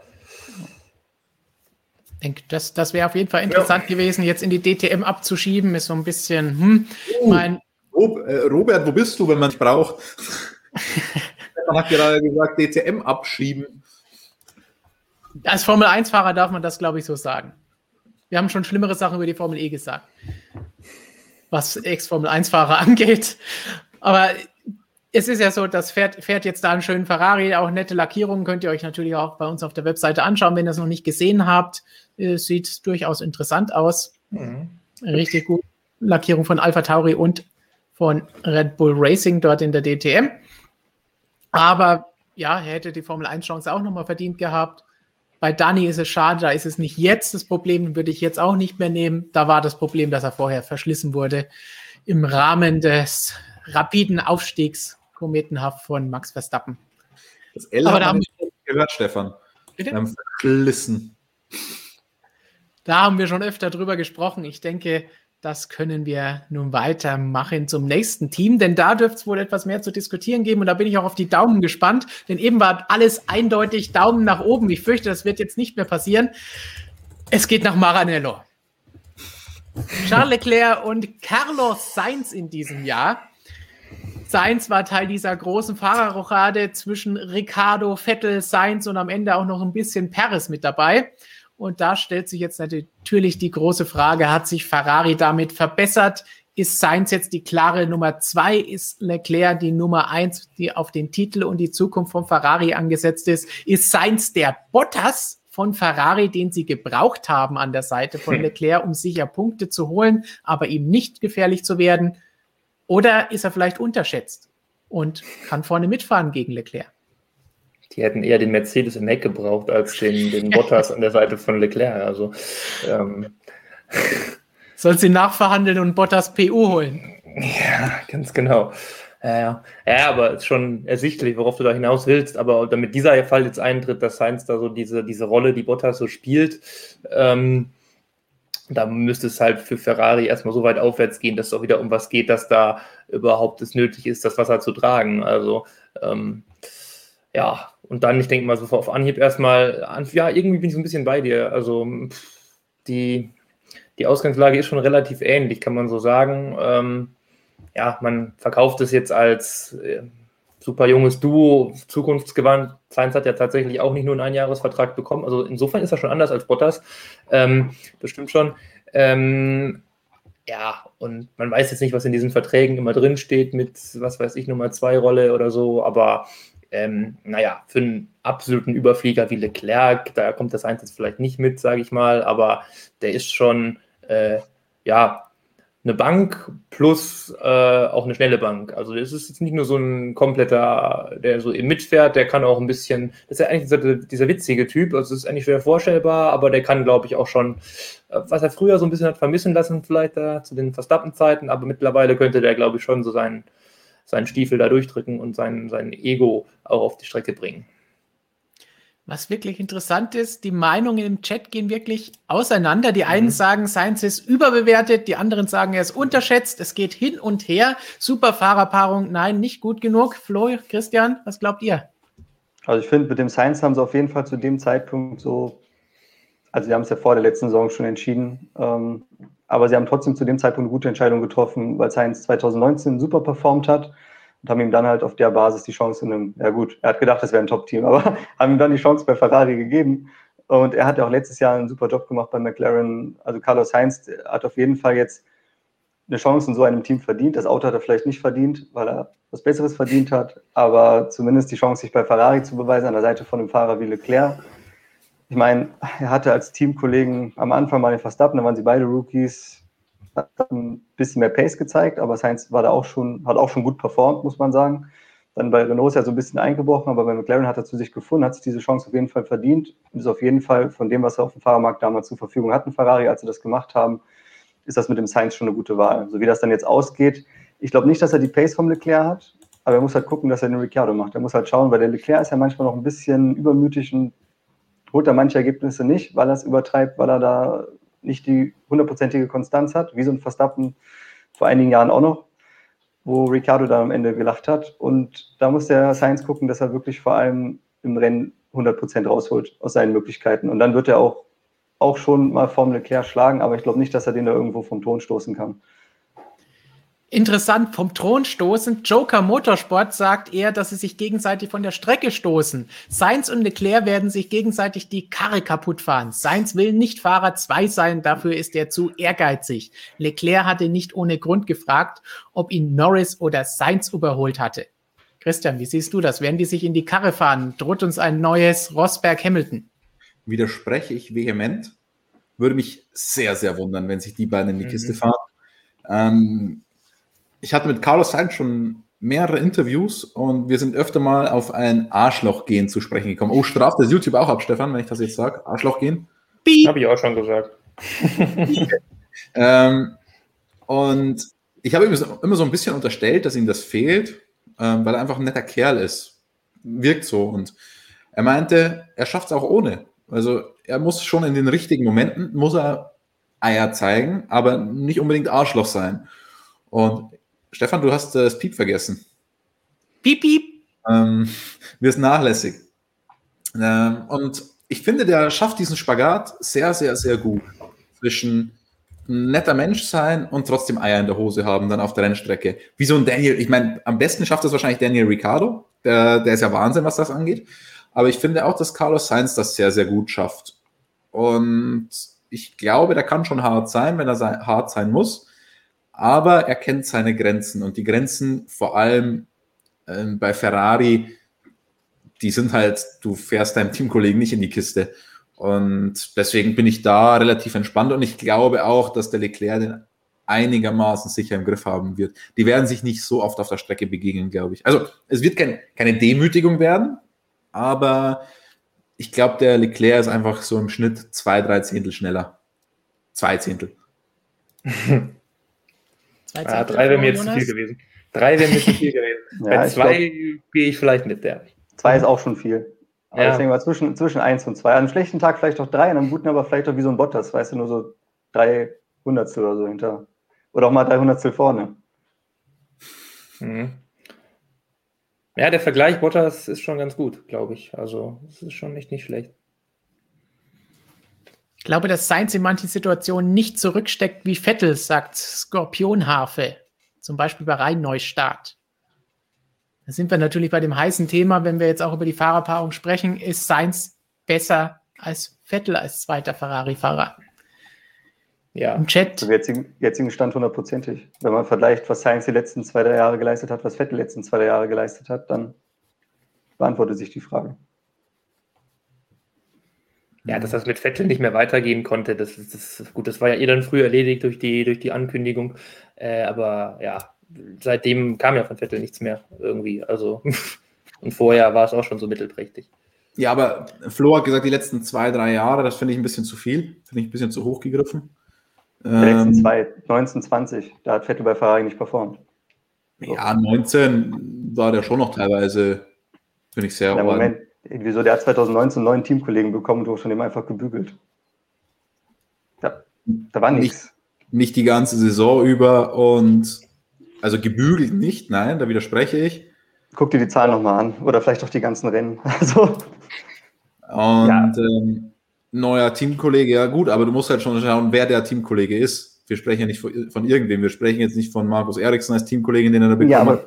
Wir ja, sprechen aber von einem absoluten Supertalent neben Lewis Hamilton und Max Verstappen wahrscheinlich der Junge in der Formel 1 in den nächsten ja, oder, oder aber, aber spielt, das, dann, spielt das noch eine Rolle? Dein Teamkollege ist dein Teamkollege. Wenn du den nicht schlägst, ob das Eriksen oder Leclerc ist, hast du versagt. Punkt. Und wenn du der Typ bist, der zu Ferrari gegangen ist, um den Titel zu holen, der fürstlich bezahlt wird, kommst du unter die Räder.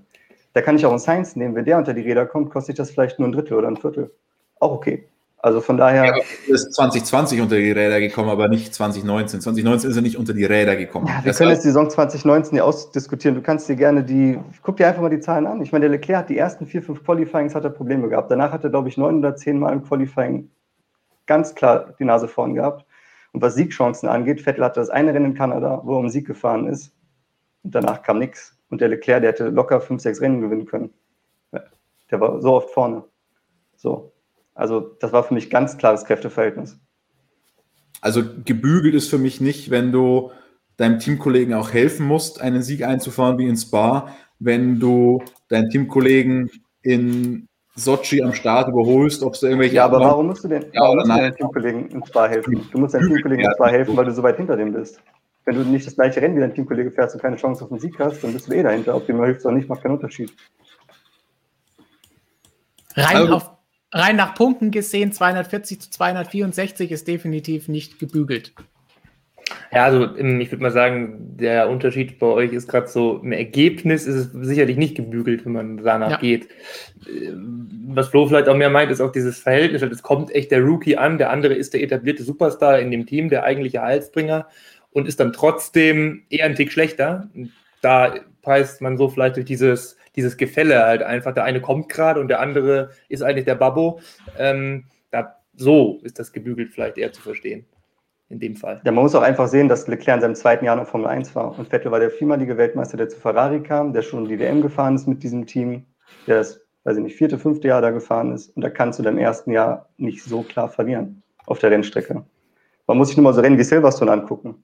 Wie der Vettel da hinten um Platz 4 oder so rumfährt und dann den Verstappen abräumt und der Leclerc gibt ihm im Qualifying eine halbe Sekunde oder so. Und das erste Jahr gemeinsam in dem Team. Also es war für mich war das sehr, sehr, sehr klar. Sehr, sehr, sehr klar. Wie viel hat Stefan gesagt? 264? 24 Punkte. Ja, also. du kannst über Punkte reden, aber letztendlich musst du auch die Rennen anschauen. So. Gut, wir wollen uns hoffentlich dieses Jahr viele Rennen anschauen mit Leclerc und Sainz und wir kommen ja nachher nochmal zum Thema Vettel. Mal schauen, was wir da dann drüber diskutieren, ob es dann nochmal richtig spannend wird und auch was ihr dazu zu sagen habt mit Daumen rauf und runter. Bei Ferrari sah das Ganze recht ausgeglichen jetzt aus. Mal sehen, wie es beim nächsten Team der Fall ist, dass zumindest eine Person hat, die ähnlich polarisierend ist wie Sebastian Vettel und Lewis Hamilton, denn wieder mit dabei bei Alpine ist Fernando Alonso und er wird neuer Teamkollege von Esteban Ocon. Bedeutet neuer Teamname, neue Fahrerpaarung. Alonso kehrt zurück in die Formel 1 ist ja als diverse Dinge schon beschrieben worden, vom super mega Weltmeister zum heimlichen Teamchef bei McLaren bis hin zum miese Peter und allem drum und dran. Man muss natürlich sagen, er hatte jetzt auch ein paar Jahre Pause, habe ich letztes Jahr schon viele Prügel für bekommen, aber er muss jetzt in einem Formel 1 Auto auch nochmal etwas beweisen, dass er das Ganze noch drauf hat, denn auch ein Michael Schumacher ist nach Jahren erstmal wieder zurückgekommen und war nicht mehr der, der früher in seiner Ferrari-Zeit gewesen ist. Also abwarten, was bei Fernando Alonso los ist. Wir freuen uns alle darauf, was er bieten wird. Da sind wir uns auf jeden Fall einig. Ich glaube, ich lege sogar noch drauf. Ich bin mir sicher, dass er Esteban Ocon schlagen kann, denn der hat in den letzten Jahren nicht wirklich das gezeigt mit den Vorschusslorbeeren, die er erhalten hat und das bewiesen, was er kann. Was sagt er zu dieser Fahrerpaarung? Erstmal muss ich dich noch rügen, Stefan. Du hast äh, das falsch angeordnet, das Ganze wir hätten. Äh, ach, ach so, nee, du hast, nee, du, Entschuldigung, ich, ich nehme es zurück. Du hast ja nicht nach Rookies geordnet, du hast nur vorhin gesagt, wir sind die Rookies durch. Genau, die Rookies. Wir haben erst die drei Aber Teams, die keine Fahrer gewechselt haben, und dann waren natürlich sofort nach den nächsten beiden Teams die drei Rookies weg. Und Fernando Alonso darf natürlich beim Rookie-Test fahren. Aber ich glaube, da war schon mal einer mit einem ähnlichen Namen in der Formel 1. Es ist lange her, dass er bei Minardi angefangen hat, deswegen vielleicht kennt den nicht jeder. Kannst du ihn noch mal vorstellen? Ja, du verwechselst den jetzt aber nicht mit dem Journalisten, oder, Stefan? Mit dem Freund Fernando Alfonso Alonso. Der hat aber erst zehn Jahre später die Fragen gestellt. Hm. Aber zählen wir Alonso so als, als, als halben Rookie noch. Wie die vier. Gut, aber das ist ja auch nur, weil Renault so viel für den Nachwuchs tut. Heute übrigens ihr Junior-Programm vorgestellt. Schade, dass wir Fast. schneiden jetzt hier mit Alonso. Speerspitze Fernando Alonso. Das wäre mal Alpine Academy. Das wäre das wär mal ein geiler Marketing-Gag gewesen heute. So Junior-Programm vorstellen und dann kommt Alonso erstmal auf die Bühne. Ich glaube, wenn es noch Präsentationen gegeben hätte, wäre der sowieso als erster gekommen, weil sie einen Namen gebraucht hätten. Ja, und weil er bestimmt eh jetzt in Enstone lebt und dann 2022er Auto entwickelt. Unterm Auto liegt wie Kimi bei Ferrari einst. Aber zurück zum Thema Alonso Ocon. Was halten wir von den beiden als Fahrerpaarung? Flo. Ich denke mal, der Alonso wird den Ricardo, wenn er nichts von seiner Schärfe verloren hat, wird er den schon adäquat ersetzen. Aber bei Ocon weiß ich nicht. Der Knoten ist jetzt jahrelang nicht aufgegangen bei dem, muss man sagen. Der hat ja. sich bei, bei, Racing Point bzw. Force India nicht gegen Perez richtig durchgesetzt. Wir wissen ja, dass Perez zwar ein sehr, sehr starker Fahrer ist, aber eben kein, kein Hamilton und kein Verstappen. Also von daher, äh, ja, und jetzt in der ersten Saison gegen Ricardo sah Ocon sehr schlecht aus. Und sagen wir, diese Ausrede, er ist ein Jahr nicht Formel 1 gefahren. Ich weiß es nicht. Also Leute wie Alonso sind auch mal ein Jahr weg gewesen. Oder Massa ja. oder auch Hülkenberg oder was weiß ich. Und du kannst von deinem Teamkollegen nicht so auf die Mütze kriegen. Also das war schon extrem. Vor allem, weil man bei Ricardo auch gedacht hat, gut, jetzt, wenn der Vertrag mit Renault eh endet, ich meine, Ricardo hat sehr gut performt letztes Jahr. Viel besser, als ich gedacht hätte. Also der ist da wirklich nochmal richtig aufgegangen, muss man sagen, in seinem letzten Jahr mit drin. Aber der Ocon war einfach zu weit weg. Also wenn der da jetzt nicht irgendwo an sich gearbeitet hat über den Winter, mental, mit dem Alonso wird er nur einen Teamkollegen kriegen, der noch genauso schnell ist wie Ricardo und dazu noch vielleicht nicht ganz so freundlich. nicht nur vielleicht, glaube ich. Aber das wird auf jeden Fall interessant bei der ganzen Geschichte, ob er da auch einen Stoffel van Dorn dann macht und ob Alonso ihn da hier tatsächlich der Begriff richtig bügelt, zumindest im Qualifying. Jonas? Die Gefahr besteht, würde ich sagen. Also, wenn man jetzt an dieses Rückkehrding nochmal andocken möchte, bei Alonso mache ich mir da nicht so die Sorgen, wie jetzt bei zum Beispiel Schumacher, weil da war die Pause irgendwie länger und da hat sich die Formel 1 auch deutlich dramatischer gewandelt, als das jetzt der Fall ist. Ähm, da ist jetzt nicht so der riesengroße Unterschied und der ist auch sehr, sehr gut vorbereitet. Der hat ja letztes Jahr schon drei Erdumrundungen gemacht mit Renault. Also ähm, und sitzt jetzt in Enston, wie wir gerade gehört haben, Tag und Nacht. Also ja, der ist schon bereit, sage ich mal. Und also das ist ja, der Ocon tut mir ein bisschen leid. Habe ich gerade in den Kommentaren gelesen und dem kann man sich, glaube ich, anschließen. Ja. Gut, er, er hat die Möglichkeit, sich ins Auto zu setzen und Leistung zu bringen. Da muss er ja. ihm nicht leid tun. Ja. Nee, das stimmt, ja, das ist schon richtig, aber ich glaube, der kann sich Beine ausreißen, wie er will. Eins, zwei und noch die Arme gegen Alonso. Wenn der, wie Flo sagt, wenn der seinen Biss hat, wie er, wie er war, und davon gehe ich aus, ehrlich gesagt, dann wird das nichts.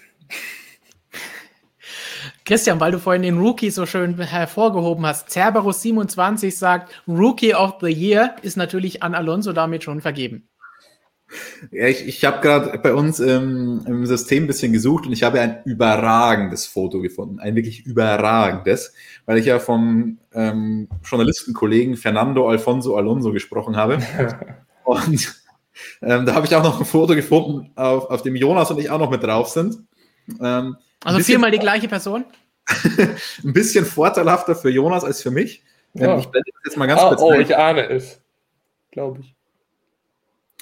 Ähm, ah, man kann es erkennen, das ist die Akkreditierung des Kollegen, die wir dann noch äh, reingemacht haben. Da steht wirklich Fernando Alfonso Alonso drauf.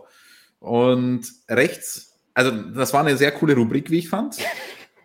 Felix Fundsachen, da hat er immer die witzigsten Fotos vom Wochenende rausgesucht und hat die in der coolen Bilderserie zusammengefügt. Ähm, in der Mitte ist der Kollege Fernando Alonso, äh, Fernando Alfonso Alonso und auf der linken Seite den Herrn kenne ich nicht. Ja, das ist noch hier die, die Mexiko-Variante. So, aber Christian, dann kannst du gleich, nachdem du dieses Bild uns natürlich zeigen musstest, dieses kleine Schmankerl, kannst du noch deine Meinung zu Alonso, dem Rennfahrer und Ocon kundtun. Wird das Ganze wieder eine Stoffel van Dorn Abfuhr oder wie siehst du die beiden? Also ich freue mich erstmal brutal auf dieses Alonso Comeback. Also da, das, da freue ich mich richtig, richtig, richtig drauf. Also dieses Jahr hat, abgesehen davon, dass halt die Regeln so, leider so stabil bleiben und vorne an der Spitze Mercedes halt als absoluter Top-Favorit leider mal wieder ins Rennen geht, aber abgesehen davon hat diese Saison so viele geile Geschichten und vor allem natürlich auf Fahrerseite, deswegen besprechen wir das heute auch so ausführlich. Und von diesen ganzen geilen Geschichten ist Fernando Alonso schon so ziemlich das Highlight, finde ich. Und wir haben ihn halt lange nicht mehr gesehen in einem Auto, wo er mal irgendwie nur annähernd ein bisschen was zeigen konnte. Wir konnten halt immer nur zu null gegen den Teamkollegen oder eine Demütigung des Teamkollegen sehen oder was auch immer, aber absolut konnten wir von Fernando Alonso nichts sehen. Und das das, glaube ich, kann er jetzt mit dem Renault schon ab und zu mal so, so Akzente setzen und darauf freue ich mich ganz besonders. Schafft er diese Akzente auch gegen den Teamkollegen oder sehr, sehr regelmäßig gegen den Teamkollegen? Ich sage, ein zu Null wird es nicht. Es wird ein, sagen wir mal, 80 zu 20, ähm, um das prozentual zu sagen, weil in absoluten Zahlen kann man das ja nicht sagen, weil wir nicht wissen, wie viele Rennen gefahren werden.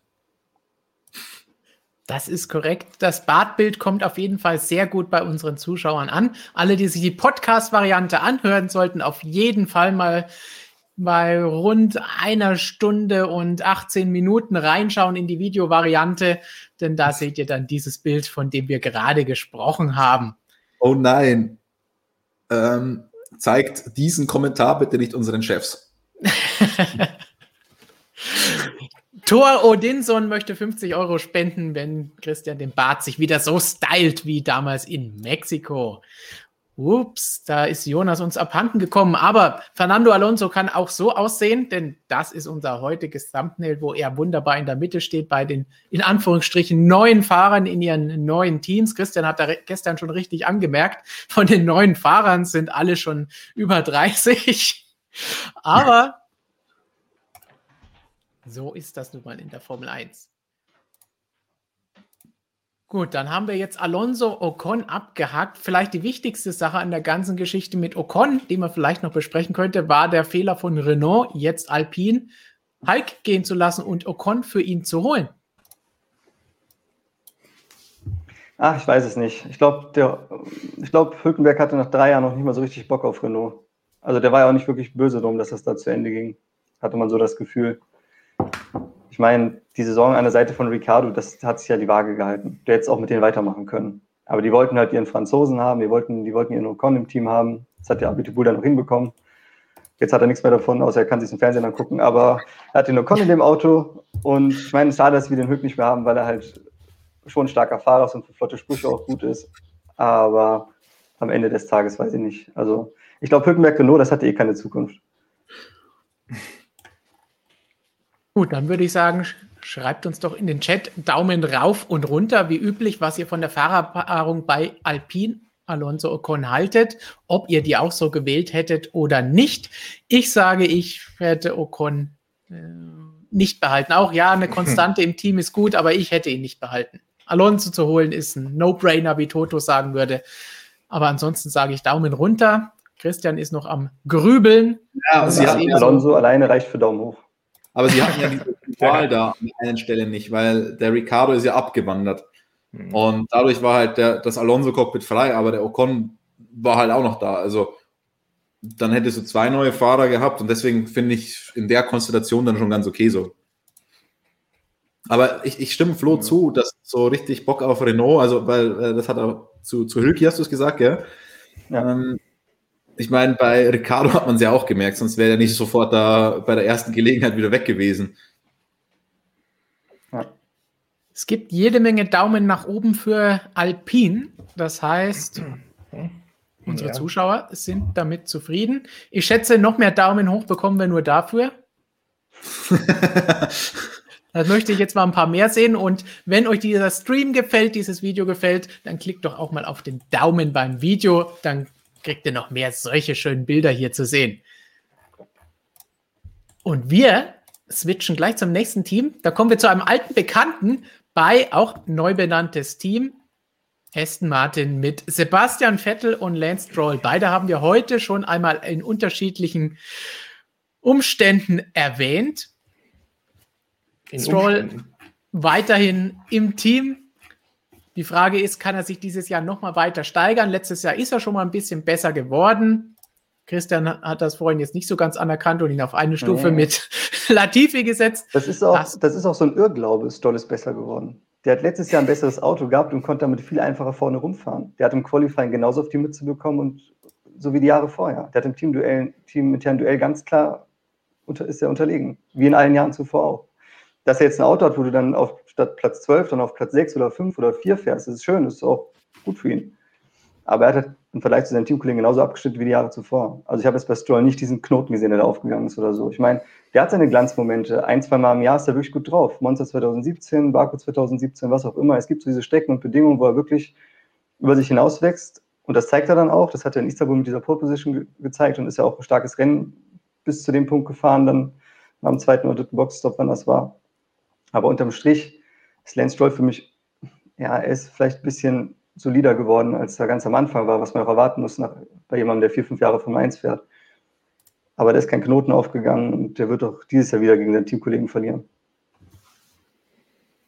Ich glaube, da werden dir zumindest die Zuschauer alle zustimmen, die hier schon viele, viele Daumen nach oben für die Fahrerpaarung mit Sebastian Vettel geschickt haben.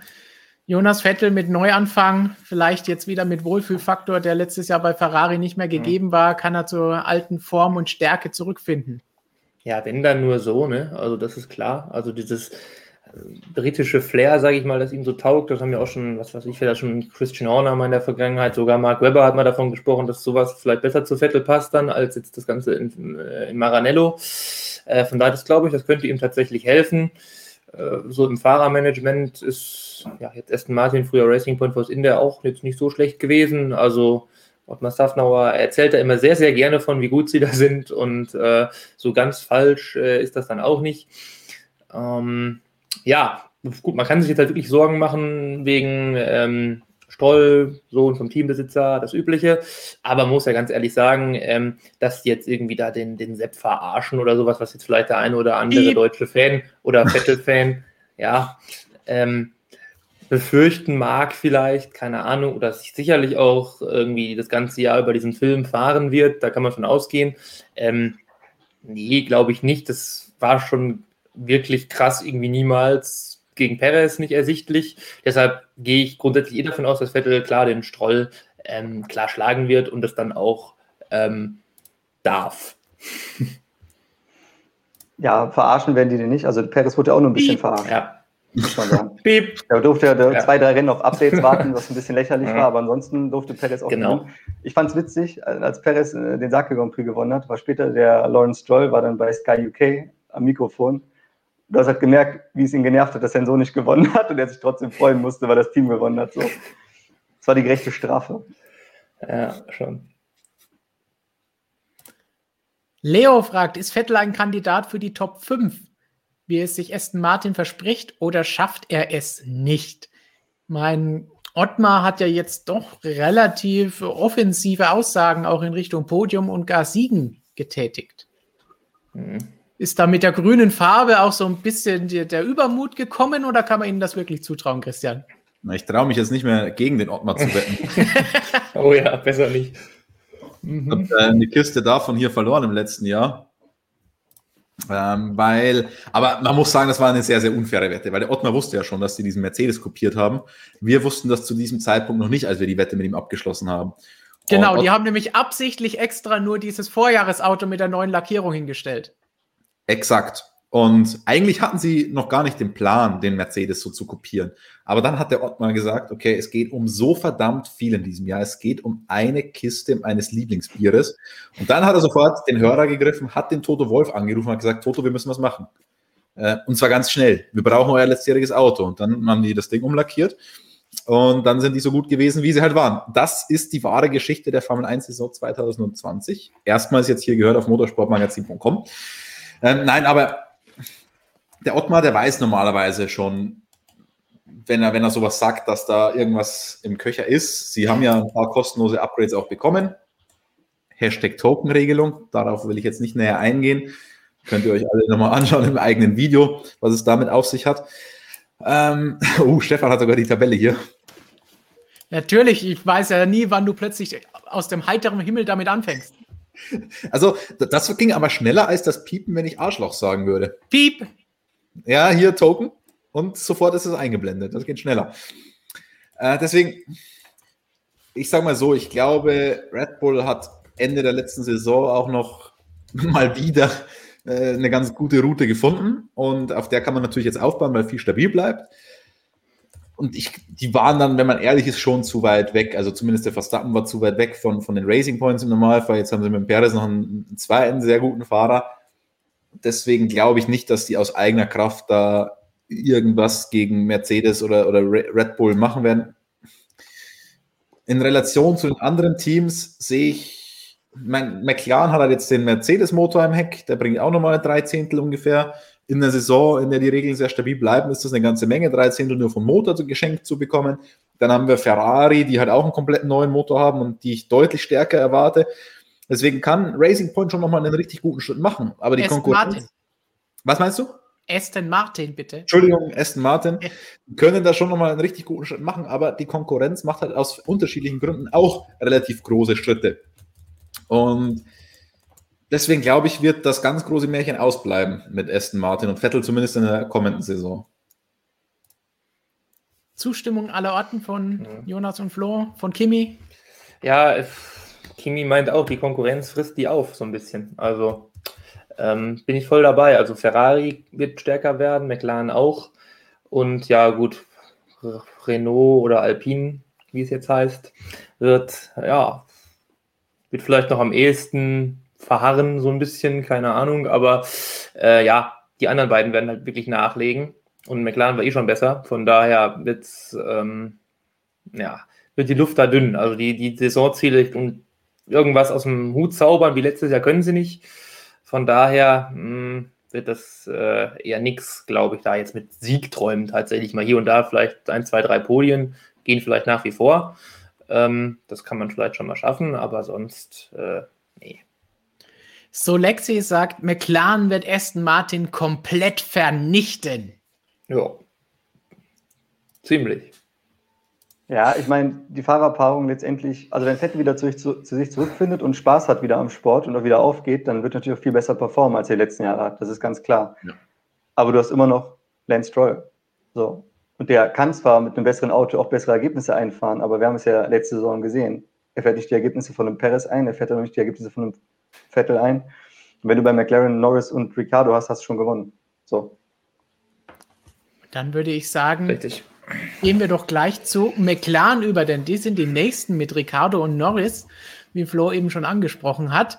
Da wird sich jetzt natürlich herausstellen, wird die Stimmung jetzt noch besser, wenn Danny Ricardo mit Lando Norris in der Box ist. Wie geht es weiter für Ricardo jetzt im McLaren Mercedes mit neuem Motor? Oder fehlt dem Team Science, was ich jetzt eher bezweifeln würde? Aber auch, wie gut ist Norris wirklich? Denn jetzt muss er sich mit jemandem beweisen, gegen jemanden beweisen, der Grand Prix-Sieger ist, der mehrere Rennen gewonnen hat. Sainz haben wir vorhin gesagt, die einen sagen überschätzt, die anderen unterschätzt. Bei Danny sind wir uns, glaube ich, einig, der ist definitiv nicht unterschätzt. Sondern der ist so mhm. gut. Auch nicht überschätzt. Ja.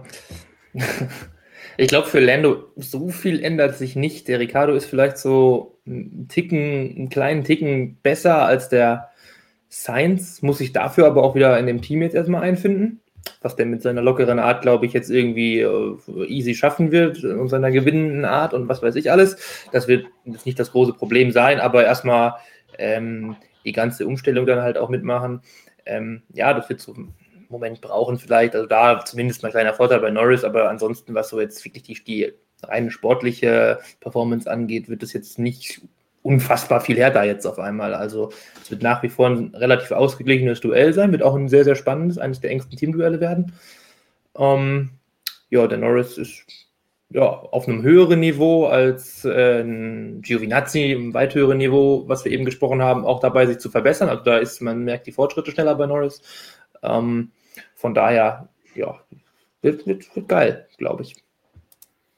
Wird's geil, Flo?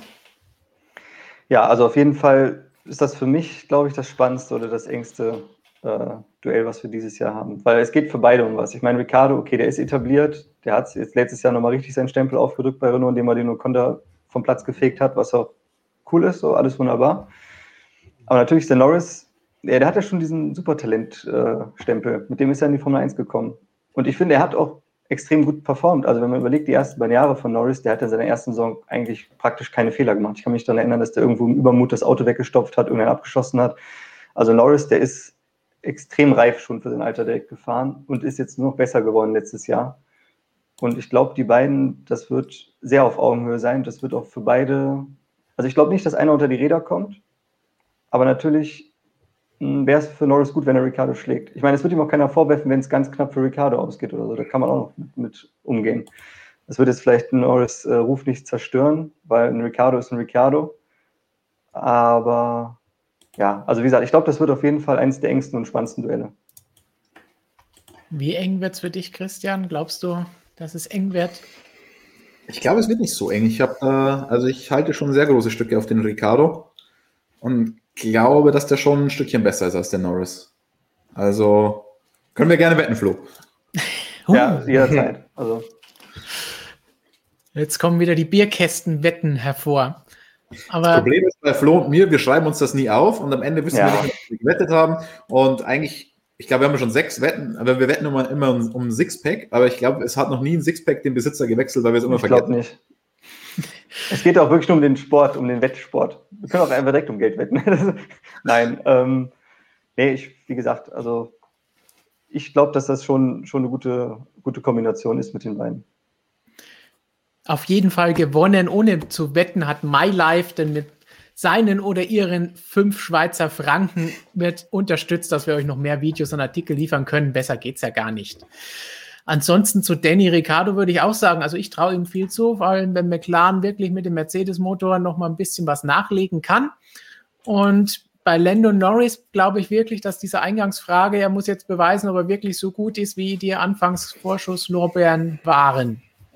Weiß, jeder sagt, ich sage jetzt nicht, dass er super schlecht ist, aber jetzt mal mit einem richtigen Kaliber als Teamkollegen möchte ich schon mal sehen. Er wird jetzt nicht gebügelt, glaube ich nicht, wenn wir den Begriff nochmal hervorholen unter dem Tisch. Aber ich glaube schon, dass er den kürzeren ziehen dürfte. Also ich, ich hoffe, denn ich habe ne, hab noch eine Langzeitwette am Laufen über Landon Norris äh, mit einem Kollegen von der Motorpresse. Ähm, ich, acht Jahre brauche ich noch, dass Landon Norris keinen WM-Titel holt und dann kriege ich einen Kasten Bier. Also acht Jahre muss ich noch aushalten. Florian Schober sagt, Norris wird besser als Ricardo sein. Also es gibt auch die Argumente für die andere Seite. Hm. Aber insgesamt muss man schon sagen, ist das eine coole Fahrerpaarung. Ja. Eine sehr, sehr gut. Also ähm, ich glaube, McLaren hat sich da, also McLaren hat erstmal den Science verloren, aber den Ricardo gewonnen und ich würde, also ich hätte den Tausch aus McLaren Sicht gemacht, muss ich sagen. Also ich hätte Ricardo für, für Science genommen. Nach der letzten. Saison auf jeden Fall. Ja. Ja, die mussten es natürlich vor der Saison schon entscheiden, wo es vielleicht auch einige von uns gesagt haben, okay, macht das jetzt wirklich Sinn? Ja, Seins geht, aber hätten sie nicht doch lieber das Duo behalten mit den jüngeren Fahrern, weil Ricardo, auch wenn man immer, immer grinsen sieht und super Ja, toll gut, ist, ne? ist aber auch schon 31. Ja, ich meine, das Ding ist, also nach der 2019er Saison hätte ich Ricardo jetzt nicht zwingend geholt. Also der war natürlich gut und weiß, was er kann, aber es war jetzt nicht, ich meine, Sainz ist 2019 eine Bombensaison gefahren. Und wenn Sainz jetzt nicht zu Ferrari gegangen wäre, dann wäre das auch, glaube ich, alles nicht passiert. Die hätten so weitergemacht. Weil du hast mit Sainz eine Bank, du hast mit Norris ein super Talent, warum sollst du daran was ändern? Aber Ricardo ist auf jeden Fall der perfekte Ersatz. Also Ich Oder finde halt, dass Ricardo, also ich habe immer große Stücke auf ihn gehalten, aber Gasly und Albon, finde ich, haben dann doch nochmal verdeutlicht, dass es keine Schande ist, gegen den Max Verstappen ein paar Zehntel regelmäßig zu bekommen im Qualifying. Ähm, und so ultra weit war halt der Ricardo nicht weg vom, vom Verstappen. Und vor allem in der Saison hat er auch noch die Krone aus dem Feuer geholt, weil da Verstappen noch viele Fehler gemacht hat. Und deswegen, also den Ricardo, den finde ich echt richtig, richtig, richtig, richtig klasse. Und wenn wir immer über Leclerc, Verstappen und Hamilton sprechen, der Ricardo ist nicht ganz auf dem Niveau von den dreien, aber kommt dann sofort danach, würde ich sagen. Ja. Ja, der kommt halt da, weil er ein sehr kompletter Rennfahrer ist. Der hat das komplette Repertoire drauf. Der ist ein super Rennfahrer, der hat eine super Pace und der braucht auch nicht diese Alien Pace, um trotzdem da vorne mitspielen zu können. Und das ist eigentlich was, was man auch sehr anerkennen muss. Und dann kommt noch dazu, zu diesen ganzen sportlichen Aspekten, die wir jetzt genannt haben, was für ein Typ er ist. Und das darf man auch nicht unterschätzen, weil ich glaube, so ein Ricardo, der kann so ein Team brutal motivieren. Also, ähm, ich meine, man sagt, es ist immer schwierig heute von einem großen Einfluss von einem Rennfahrer auf ein Team zu sprechen. Also es ist sicher nicht mehr so wie früher, dass ein Rennfahrer dahin geht, unfassbar viel Know-how mitnimmt und ein Team dann ähm, im Alleingang komplett nach von Renault. Was meinst du? Vor allem nicht von Renault. Aber das gibt es heutzutage nicht mehr. Also ich glaube, so realistisch muss man sein. Aber der Ricardo mit seiner Ausstrahlung, alle Leute, die mit dem zu tun haben, würde ich mal sagen, sind noch motivierter als ohnehin schon. Also der Ricardo, der versteht es einfach, die Leute um sich herum zu motivieren und dann macht es einfach mehr Spaß, dann arbeitest du besser und das finde ich schon, das ist einfach geil. Also mit dem würde ich auch gerne im Team arbeiten. An Motivation mangelt es ihm garantiert nicht und auch nicht den nächsten beiden Fahrern, die jetzt beim letzten Team noch auf der Liste stehen. Max Verstappen ist immer motiviert und Sergio Perez hat die beste Motivation überhaupt. Endlich bekommt er jetzt mal in einem Top-Team die Chance. Ja, er ist mal bei McLaren gefahren, aber damals waren sie nicht unbedingt top. Das heißt, jetzt bei Red Bull seine große Chance, noch mehr Rennen zu gewinnen oder zumindest Podestplätze einzufahren regelmäßig und vorne mitzukämpfen. Verstappen dürfte aber, denke ich, weiter hinter Platzhirsch sein. Bei ihm ist eher die Frage, ist das Auto gut genug, dass er das erreichen kann, was er will, nämlich Siege und am Ende vielleicht den Titel holen. Und bei Perez ist so ein bisschen die Frage, kann er jetzt so überzeugen und das machen, was Red Bull will, dass sie endlich zwei Fahrer haben, die punkten, so dass sie auch in der Konstrukteurswehr ein bisschen weiter vorne mitmischen können? Oder ist der dann auch schon wieder nach einem Jahr weg? Was wir mal nicht hoffen wollen. Also ich, ich denke nicht. Ich denke, dass Perez jetzt mental soweit ist. Er hat es ja damals über seine Zeit bei McLaren gesagt, der war einfach zu, zu heiß und zu ungeduldig, in so ein Top-Team zu kommen. Und dann war es kein Top-Team. Und dann bei McLaren muss man sagen, die Teamstrukturen damals mit Ron Dennis und so, und du musst dann Lewis Hamilton ersetzen, seinen Liebling, und dann ist das Auto auch noch schlecht und dann wird jedes Wochenende am Auto entwickelt. Der Perez hatte damals bei McLaren so ein bisschen das Albon-Problem, was Albon halt bei Red Bull hatte. Die haben halt gemerkt, McLaren vom Saisonstart weg, wir haben kein gutes Auto, haben es jedes Wochenende umgebaut und der Perez kam halt nicht wirklich klar. Er hat Button im Qualifying immer noch geschlagen, das vergessen die Leute. Aber jetzt ist der Perez, glaube ich, so fertig gebacken mit seinen, äh, wie soll ich sagen, auch ein sehr kompletter Rennfahrer. Für mich einer der besten Rennfahrer in der Formel 1, definitiv. Was Konstanz angeht, was Rennintelligenz angeht, Zweikampfstärke, wie er ein Rennen lesen kann, Gegner lesen kann da ist der Perez extrem gut. Der wird nicht die Outright Pace von dem Verstappen haben, aber der muss ja nichts weiter tun, als in der gleichen Startreihe mit dem zu stehen. Wenn er das schafft und im Rennen das umsetzt, was er kann, wird er gegen Verstappen nicht schlecht aussehen und hin und wieder vielleicht auch mal vor dem landen. Interessant auch wieder die Meinungen hierzu, weil Cerberus meint stärkste Paarung im Feld. Gleichzeitig sagt Solexi Checo overhyped. Ich denke, da wird Flo jetzt mal vehement widersprechen. Naja, Checo ist nicht overhyped. Ich meine, Checo Letztes Jahr hat er den ersten Sieg geholt, hat ein Auto gehabt, mit dem er auch mehr zeigen konnte, aber der ist die Jahre davor schon genauso geil gefahren. Das hätte man nur sehen müssen. Man muss ja nur mal gucken, was da so um Platz 10 oder Platz 8 passiert. Man sieht nicht immer nur das, was um Platz 1, 2, 3, 4 passiert. Der Perez fährt seit Jahren extrem gute Rennen und holt seit Jahren, Jahren aus dem Material, was er hat, würde ich sagen, das Maximum raus. Bis auf eine ganz, ganz geringe Ausfallquote. So. Und das ist sein Kapital und damit wird er bei Red Bull gut fahren, wenn er einfach sein Ding durchzieht, wenn er sich da jetzt nicht irgendwo von dieser Verstappen-Dominanz ähm, verunsichern lässt oder von dem, von dem Red Bull-Konstrukt, was halt so um Verstappen aufgebaut ist.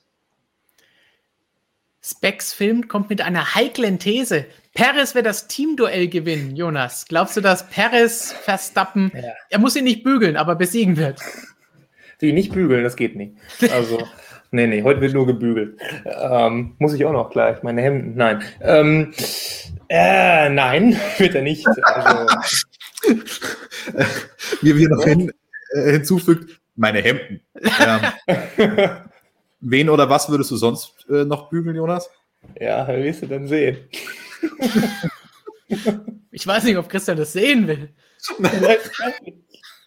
Und dann brauchst du aber auch diesen Porno-Balken, den ich habe, wenn ich piep, das... Piep, piep, piep. Ja, dann bin ich mal raus für heute, würde ich sagen.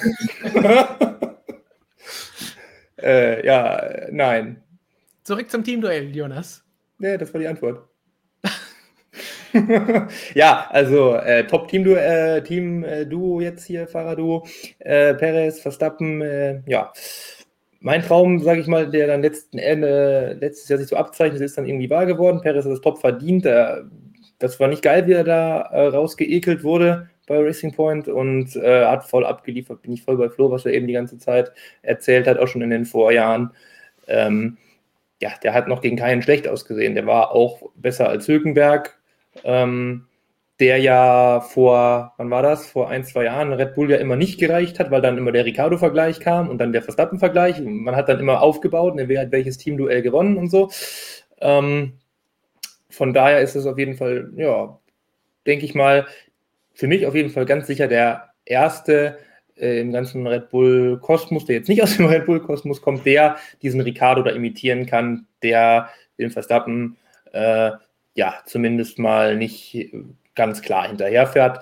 Und naja, je nachdem, wie gut der Red Bull dann sein wird, mm, ja, kann mit den beiden. Mm, vielleicht muss ich Mercedes mal ein bisschen wärmer anziehen als so die letzte Zeit. Bringt uns die Daumen rauf und runter in den Chat, damit wir wissen, ob ihr die Fahrerpaarung gut findet und auch gewählt hättet oder auch nicht. Christian bekommt heute immer alle Fragen, wenn es darum geht, dass es kracht. Denn Nick 2017 sagt, Verstappen und Paris, da wird's krachen. Nö, widerspreche ich auch. Ich überlege gerade, ist, hat Perez schon mal, ja okay, gegen Teamkollegen, gegen Ocon. Aber das ging, glaube ich, eher von Ocon auch aus. Ja. Ich denke äh, auch. Aber ich glaube, das weiß der Perez auch. dass er nicht dafür geholt wurde, den Verstappen zu schlagen. Und da sind die Vorzeichen doch schon relativ klar. Und der Perez ist in einem ganz anderen Stadium seiner Karriere als der Verstappen. Und der weiß das auch. Der sieht das jetzt schon als Chance, aber er weiß auch, dass er mit Red Bull er persönlich nicht Fahrerweltmeister wird. Der weiß, dass er vielleicht noch ein paar Siege und so holen kann. Ähm, weiß auch, der ist, der ist ja nicht doof. Der weiß ja auch, dass der Verstappen schon eine andere Liga nochmal ist. Ähm, und deswegen glaube ich nicht, dass es da krachen wird. Wobei das an sich schon eine interessante Frage ist weil ich jetzt gesagt habe, der weiß auch, dass der Verstappen eine andere Liga ist. Insgesamt, glaube ich, haben, meinen aber die Rennfahrer schon immer, dass sie, wenn sie die gleichen Möglichkeiten haben, genauso gut sind. Also, ich habe mir da gerade selber ein bisschen widersprochen. Aber ja, das, das, stimmt nicht. Der Perez wird nicht sagen, oh, okay, ich fahre jetzt hier nur. Der wird schon glauben, dass das kann. Die Frage ist nur, mhm. das Wichtige ist eigentlich, wenn du siehst, dass es nicht geht, wie reagierst du dann? Machst du das, was Gazi und Albon machen? überfährst du das Auto, fängst die ganze Zeit an am Setup rumzufummeln, fährst nicht mehr das, was du kannst, rufst dein Potenzial nicht mehr ab und stürzt komplett ab. Oder ignorierst du einfach und denkst, okay, der hat hier seine Stärken, aber das ist mir jetzt egal, weil ich weiß, was ich kann und versuche daraus Kapital zu schlagen. So, das ist der Punkt. Wenn Perez das kann, wird er auch abliefern. Im Chat gibt es ja. auf jeden Fall jede Menge Daumen nach oben für die Fahrerpaarung. Ich glaube, der schließen wir uns alle auf jeden Fall an. Auch wenn Stille ist. Ähm, ich ich finde es ganz witzig, weil ich meine, wir haben es ja bei uns im Stream, kommt Checo wirklich immer sehr gut weg. Und ich glaube, wir haben einen großen Beitrag dazu geleistet, äh, dass Checo im Red Bull sitzen wird. Du hast so lange auf den Doktor eingeredet, bis er es geglaubt hat. Das, das, müssen wir alles noch verifizieren, hoffentlich noch vor der Saison. Ähm, aber trotzdem hat der Perez immer noch ein gewisses Bad Boy-Image und ich verstehe es einfach nicht, wieso.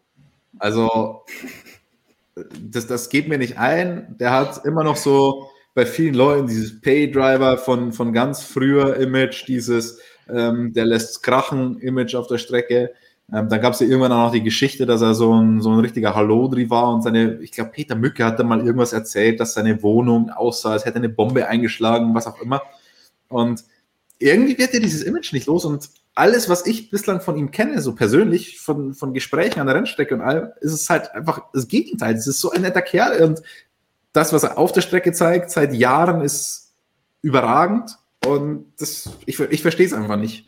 Und weil es, weil es kam mir die Frage, kam mir jetzt nicht von ungefähr, ja, da wird es krachen. Das ist ja immer noch so eine vorherrschende Meinung bei vielen Leuten, dass der schwierig ist. Schwierig und ich glaube auch nicht, dass, dass es von Verstappen Seite mit dem Bad Boy Image dass er uns ja, dass er ja selbst ein bisschen mit äh, am Anfang zu verantworten hatte.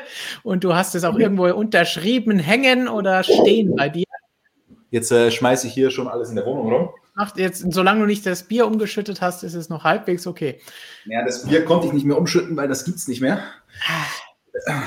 Der Stream geht schon wieder zu lange.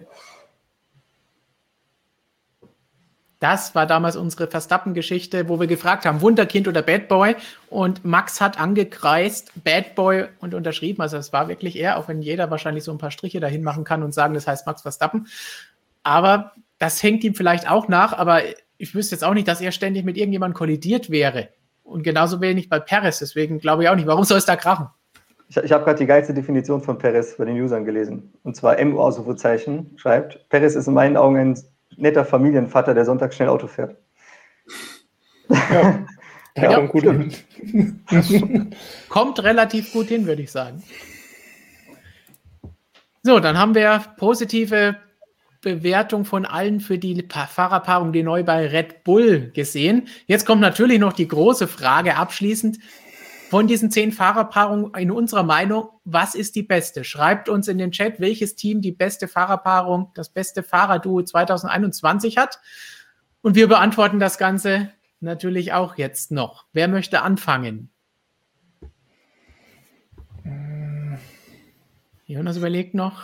Ich mach's kurz und sage einfach, ich finde das Red Bull Duo ziemlich geil. Also das äh, Verstappen einfach der ultimative Speed, Perez verdammt gutes Speed und die Erfahrung. Also, also die Paarung finde ich einfach richtig geil.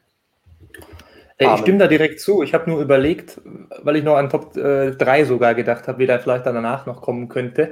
Aber ja. auf der 1 lege ich mich auch auf Red Bull fest tatsächlich. danach bin ich noch nicht so ganz mit mir selbst im Reinen, wer da jetzt folgen sollte. Flo hat schon ein Amen gegeben, habe ich gehört. Mhm. Ja, also Red Bull auf jeden Fall auf der 1 und dann würde ich sagen Mercedes und McLaren. Wow, das sind genau meine drei, Flo. Ich habe auch mhm. Red Bull mit Verstappen und Perez, dann Mercedes, Hamilton, Bottas und dann McLaren, Norris und Ricardo. Ja. Jonas, das unterschreibe ich dann auch noch. Ihr könnt noch P2 und P3 vergeben. Ja. Ich finde es super interessant, dass ihr McLaren vor Ferrari habt. Ja, die wollte ich gerade noch auf die gleiche Stufe heben, so, aber die, deshalb bin ich so unentschlossen. Die habe ich noch so gleich auf mit äh, McLaren zusammen vielleicht auf P3, ja.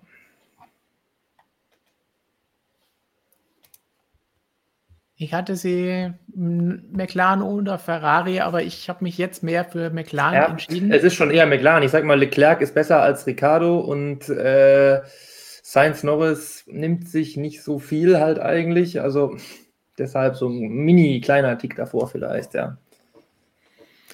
Gut, ich sehe im Chat auf jeden Fall viel Ferrari, was Morbidelli, Rossi, okay. Petronas ist auch in der Formel 1 vertreten und natürlich auch in der MotoGP. Welcher Morbidelli? Gianni, Gianni Morbidelli oder Franco Morbidelli? Aber ansonsten sehe ich viel Red Bull-Liebe. Red Bull, McLaren, Ferrari, dann Mercedes, sagt Nostradamus. Der müsste es ja eigentlich wissen, haben wir schon oft genug gesagt bei unseren ja. Streams und QAs. Julius Sainz ist deutlich stärker als Norris, um die Frage zwischen McLaren und Ferrari zu lösen. Also da gibt es, glaube ich, noch viel Diskussionsbedarf und da können wir dieses Jahr irgendwann mal vielleicht zur Halbzeit ein Fazit ziehen und schauen, wie wir hier mit unseren Prognosen gelegen haben. Und mit unseren Prognosen liegen wir ja meistens äh, nicht so gut. Das ist ja ein schlechtes Zeichen für Red Bull. So, habt ihr noch irgendwas zu den Fahrerpaarungen zu sagen? Red Bull, McLaren, Mercedes. Ein Wunschduo zusammenstellen? Das kommt nämlich jetzt als nächstes. Wir haben gesagt, das waren jetzt die Fahrerpaarungen, die es aktuell wirklich gibt. Jetzt wollen wir sagen, welche Fahrer wir gerne in unserem Traumteam hätten. Also jetzt nur aktive Fahrer haben wir gesagt, also nicht Senna und Schumacher. Schreibt auch in die Kommentare, was ihr denn gerne haben würdet.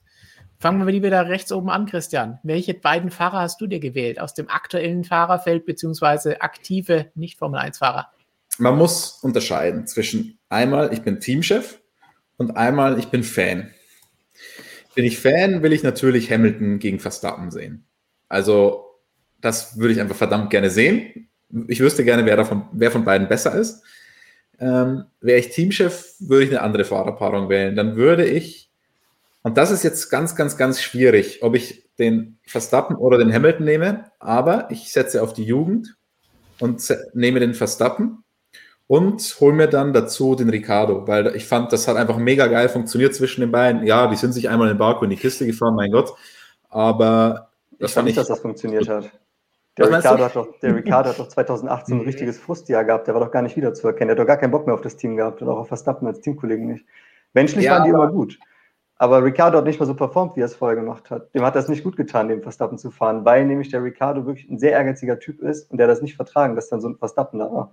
Also wenn ich Nummer ja. zwei will, nehme ich nicht Ricardo, weil der hat zu hohe Ansprüche. Dann nehme ich lieber Bottas. Also. Ja, aber ich glaube, der Ricardo ist gereift, was das angeht dem, der hat so ein bisschen gespürt, so dass wir das Team driftet in Richtung Verstappen.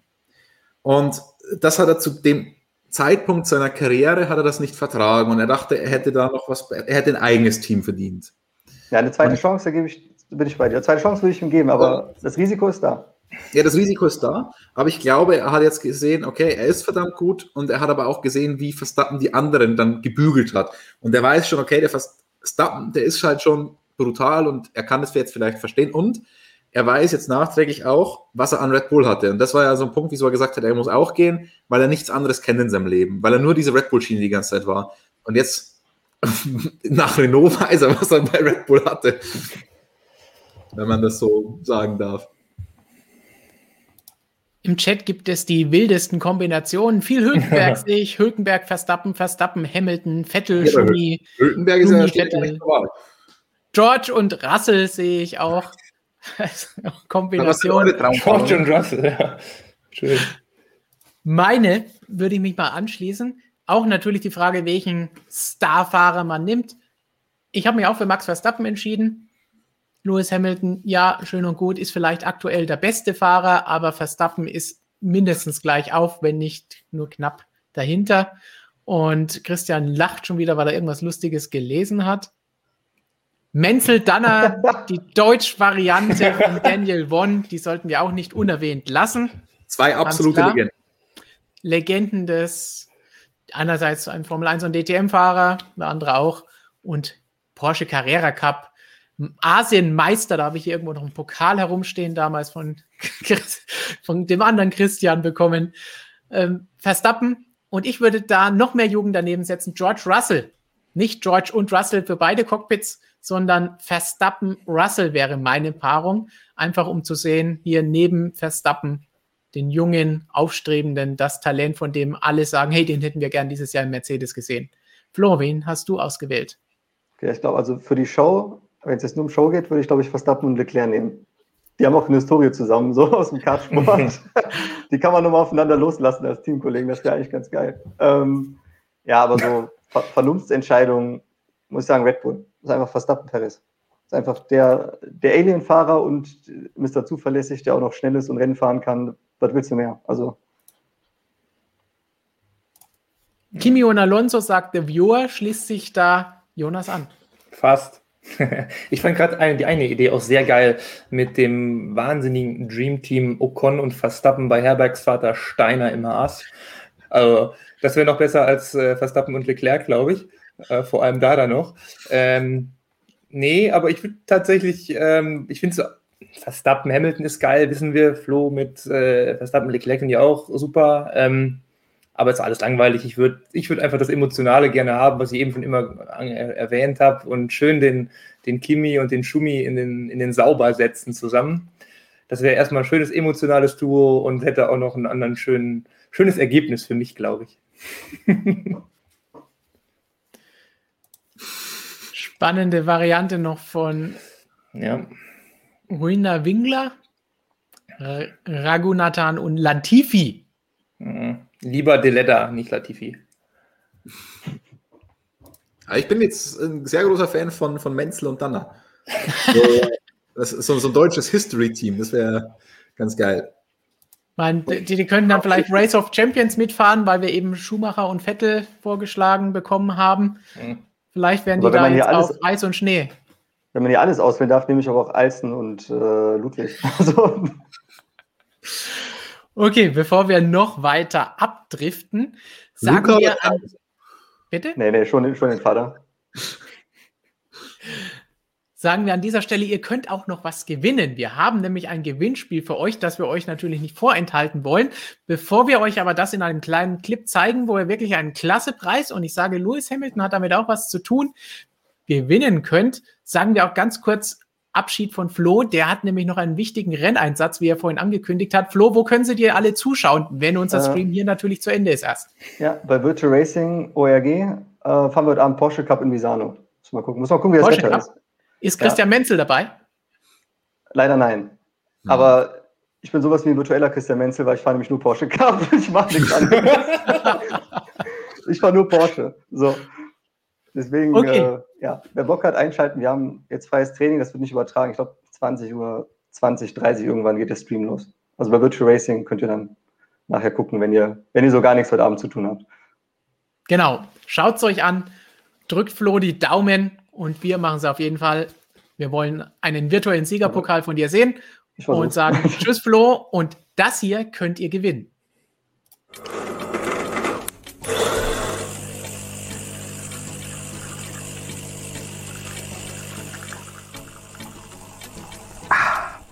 Seitdem wir diese Schuhe hier im Büro haben, schmeckt der Kaffee so viel besser. Ich kann es euch gar nicht sagen.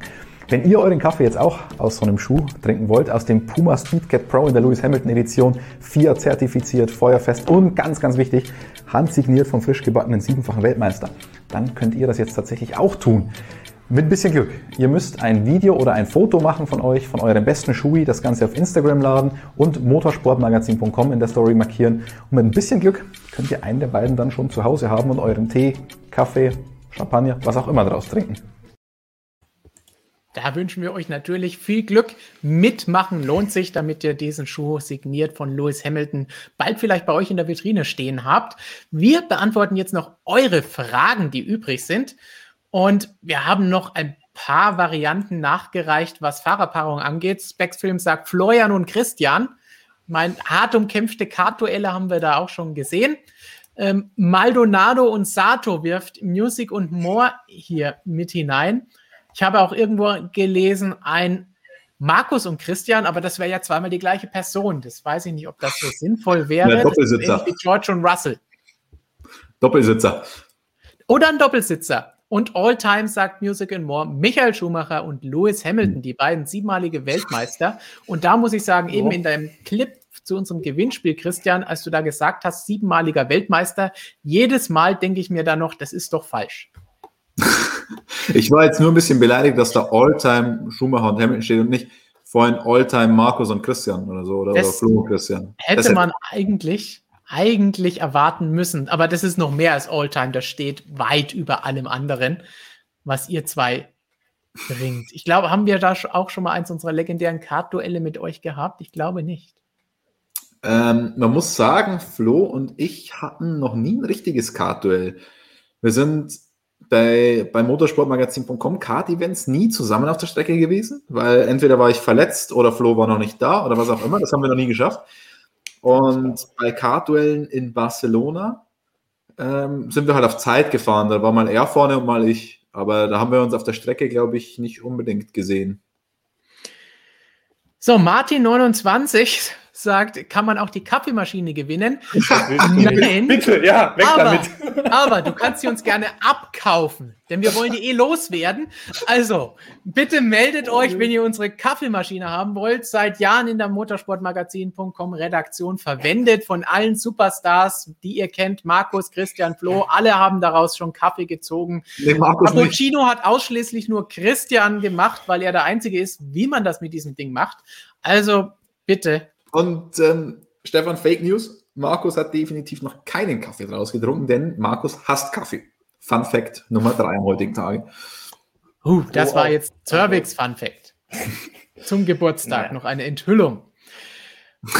Böttgen Racing Team fragt an Christian, denkst du, die Beschneidung der Aero wird sich stark auf die Geschwindigkeit der Autos auswirken? Grüße von Timo aus Niederau. Ähm, erstmal, wo ist Nidderau? Das würde mich auch mal interessieren. Hessen?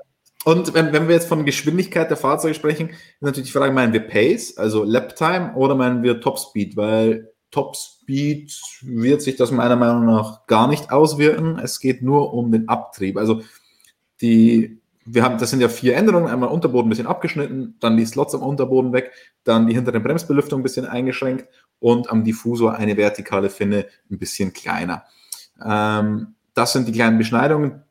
In, in Summe ergeben die einfach weniger Abtrieb. James Ellison hat uns das mal vorgerechnet. Alleine dieser Cut am Unterboden kostet ungefähr eine Sekunde.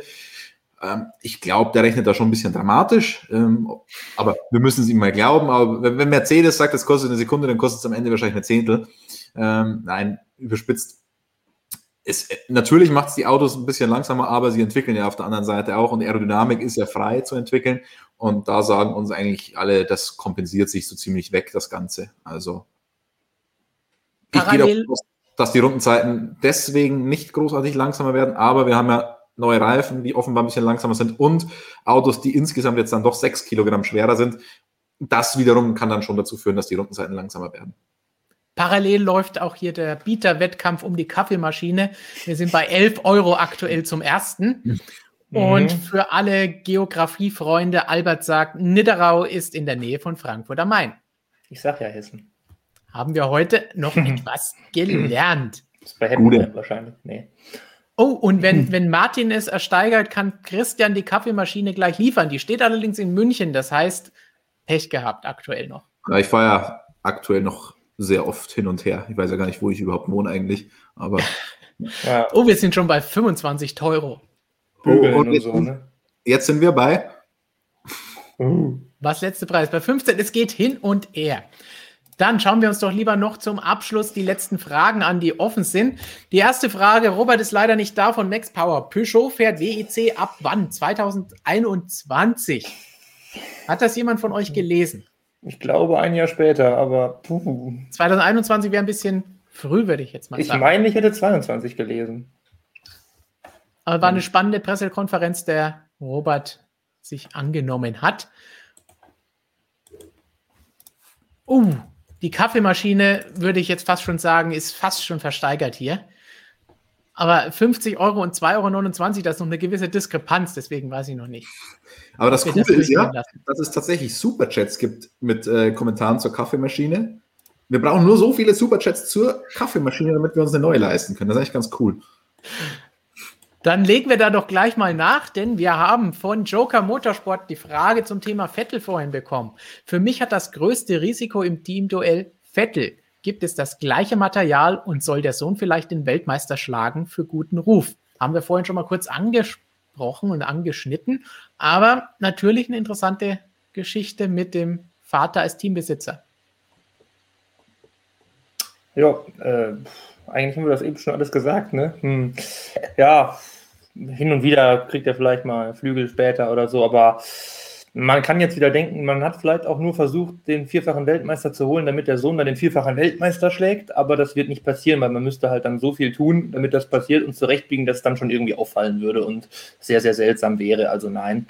Ähm, und Peugeot 2022. Christian packt schon sein Bild ein oder hält es Nö. fest, damit das Jahr nicht runterfällt. Damit Oder das muss nicht sich gesteigert wird. Selbst festhalten, weil er sonst vor lauter Kraftlosigkeit vom Stuhl fällt. Oder Sessel, wie es in Österreich heißt. Aber Musical ich- More. Ich, warte, Stefan, ich muss noch ganz kurz was sagen zu Aston Martin. Ich, ich, ich nerv dich schon wieder, weil ich so ausarte, ich merke es schon. Ähm, aber ich glaube, bei Racing Point konnte man sich das noch erlauben, dass da vielleicht der Sohnemann mal ein Upgrade früher bekommen hat. Natürlich dann mit der Erklärung, der war zu dem Zeitpunkt in der WM vorne, was auch immer. Hm. Bei Aston Martin kann man sich das nicht mehr leisten. Das ist ein Konsortium zum einen, das da eingestiegen ist bei Aston Martin rund um Lawrence Stroll. Es ist ein Konsortium, das da eingestiegen ist beim Team. Es ist nicht nur Lawrence Stroll alleine. Und das Ganze steht dann in einem viel größeren Kontext als jetzt nur dieses Projekt Stroll, sondern es steht auch im Kontext Aston Martin. Das ist, soll PR für Aston Martin, für die Autofirma machen. Und eine Autofirma kann sich das dann, glaube ich, nicht erlauben, ähm, den Sohnemann da irgendwie ein bisschen zu bevorzugen. Und da ist Lawrence Stroll glaube ich, auch Geschäftsmann genug. Mit diesen beiden Projekten zusammen. Und Sebastian Vettel ist ja auch ein wichtiger Markenbotschafter jetzt für Aston Martin. Deswegen, ich gehe davon aus, dass sie gleiches Material haben und Lance nicht von Lawrence bevorzugt wird. Kleiner Zwischenstand von der. Superchat-Front. Ruiner Wen- Wingler führt jetzt mit 15 Euro insgesamt akkumuliert. Aber jetzt zu der Frage von Music und More, denn das ist nochmal deutlich mehr als 15 Euro. Vielen Dank an euch alle, dass ihr mit dabei seid, dass ihr zuschaut, dass ihr Likes gebt, dass ihr Superchats sendet, gleich zum Einstand ins neue Jahr. Was haltet ihr von folgender Idee, sagt Music and More? Die Rennen in zwei Hälften teilen, zum Beispiel 50% Rennen, dann Pause, eine Stunde Pause, dann zweite Hälfte, wie im Fußball nur mit einer langen Pause also. Auch die Punkte teilen. Vorteil, Fahrer, die ausgeschieden sind, können am zweiten Start wieder teilnehmen, sofern das Auto noch läuft. Ähm, Es wie wird rattert. das zweite Rennen gestartet mit ähm, den Abständen, die nach dem ersten erzielt wurden? Weil ich meine, beim Fußballspiel ist ja auch erste Hälfte, da geht es ja dann die zweite Hälfte nicht 0-0 los, sondern ähm, Ja, so. da werden die Tore des ersten Ja. übertragen. Wie, wie machen wir es da? Biathlons da, also verfolgungsmäßig vielleicht dann einfach. Stehender Start und darfst erst nacheinander losfahren. Und jeder kriegt eine eigene Ampel. Dann kann, dann Ja, kann ja. der nur verlieren, der kann den Motor nicht starten und laufen lassen kann er ihn so lange nicht. Ja. Hm. Muss ich gestehen, gefällt mir nicht so gut, diese Lösung. Nee. Ich meine, es wird ja gerade auch viel über die Sprintrennen diskutiert. Vielleicht Mhm. bekommen wir ja da demnächst auch eine Information oder eine Entscheidung, wie es da weitergehen soll, ob das dieses Jahr tatsächlich mal ausprobiert wird. Dann werden wir da garantiert nochmal ausführlich drüber diskutieren. Diese Teilung in zwei Rennen, es klingt auf jeden Fall interessant. Ja, es sind dann wieder alle Fahrer mit dabei. Aber gerade die Sache, wenn die Autos kaputt sind, was bringt uns das Ganze dann? Dann können sie auch gleich weiterfahren. Ja, ich meine, du hättest halt zweimal einfach eine, eine, eine extra Show und man könnte sagen, wäre RTL noch dabei, hätte RTL dann da schön Werbung machen können in der Halbzeit. Ähm,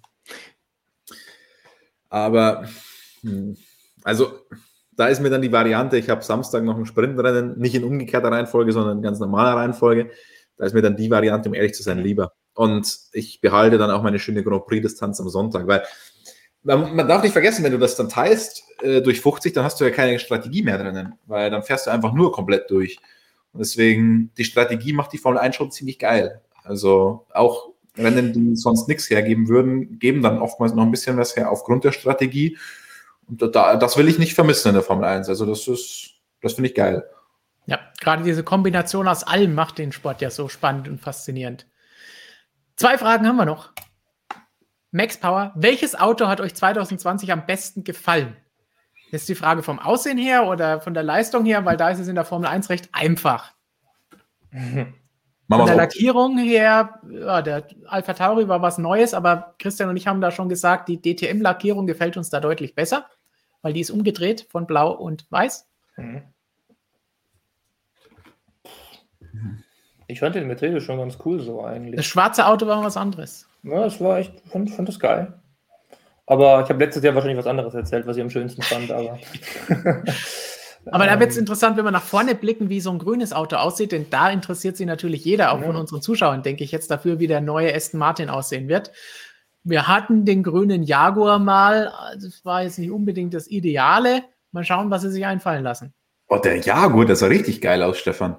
Vor allem, also dieses Grün war geil. Das war ja nicht Racing Green, sondern so, so, ein geiles glänzendes Grün. Das fand ich mhm. irre geil, hat mir mega gut gefallen. Und das war natürlich auch zu einer Zeit, als das Reglement so geschrieben war, dass du quasi kein hässliches Auto bauen konntest. Die waren ja alle mega schön da um die Jahrtausendwende. Ähm, einer, einer meiner Alltime-Favorites, dieser Jaguar von damals. Dann habe ich nichts gesagt und Paddy44, es lebe die neue DTM, damit Robert auch zufrieden ist dass wir etwas Positives über die DTM gesagt haben. Und noch eine Motorenfrage, ohne geht's doch nicht. Tommy Eisman 88 ist auch dieses Jahr wieder mit dabei. Es soll spätestens 2026 neue Motoren geben. Red Bull will nun an Honda festhalten. Aber was machen die dann ab 2026? Wäre Renault als Zwischenlösung bis 2026 doch besser? Ich glaube, das eine schließt das andere irgendwie nicht aus oder äh, be bedingt das andere. Weil wenn sie jetzt den. Honda, wenn die Motoren eingefroren werden und sie mit dem Honda weiterfahren können und alle ungefähr in diesem 2%-Fenster drin sind, dann ist es ja kein Problem. Und was 2026 ist, das ist noch eine Weile hin. Vielleicht steigt dann ja noch jemand anderes ein. Und ich möchte 2025 einwerfen, da es jetzt deutlich wahrscheinlicher erscheint, dass wir 2025 ein neues Motorenreglement ja. bekommen als 2026. Aber da könnte auch morgen eine Entscheidung fallen ob jetzt 25 oder 26, hängt auch dann wiederum mit dem Engine Freeze oder andersrum zusammen. Also sehr kompliziertes Thema, da wird es in den nächsten Tagen auf jeden Fall noch News zu geben. Ähm, und naja, insgesamt ist es halt generell nicht äh, Red Bulls Anspruch, irgendeinen Motor nur zu nehmen, der gerade irgendwie verfügbar ist, den sie haben können. Sie wollen ein Weltmeisterteam sein. Und als Weltmeisterteam kannst du auf Dauer gesehen halt nicht einfach immer nur sagen, ja, was kannst du irgendwie kriegen. Und da, da, da würde ich solche Kalkulationen irgendwie gar nicht eingehen, dass ich sage, ich nehme jetzt schon den Renault, um den danach noch zu haben und was auch immer. Ich hoffe, wir haben mal eine Motorensituation, dass Red Bull wirklich einfach einen Motor haben kann, der die Wurst vom Teller zieht und den sie sich dann aussuchen können, mit dem sie auch glücklich und zufrieden werden. Würden wir uns auf jeden Fall alle wünschen, damit es auch ein bisschen spannender wird, vor allen Dingen dann mit dem neuen Regelumbruch ab nächstem Jahr. Da wird es noch viele News in den nächsten Tagen und Wochen und Monaten bei uns geben. Deswegen immer dran denken, die App runterladen und auf motorsportmagazin.com vorbeischauen. Das war unser erster MSM Livestream des Jahres 2021. Viele werden folgen. Zwischen 44 und 63 haben wir heute schon gelernt, werden es mindestens sein. Ich hoffe, es hat euch genauso viel Spaß gemacht wie uns. Versprochen, dranbleiben lohnt sich. Christian hat schon angedeutet, Es, die Formel 1 schaltet nächste Woche noch einen Gang höher. Am Montag präsentiert McLaren als erstes Team, sofern nicht vorher noch jemand irgendwelche Bilder einfach nur per Mail verschickt, wie es ja manches Jahr schon vorgekommen ist in der Vergangenheit. Da kann man nie so genau wissen. Jonas, worauf freust du dich die nächsten Tage und Wochen voller Formel 1 Premieren am meisten?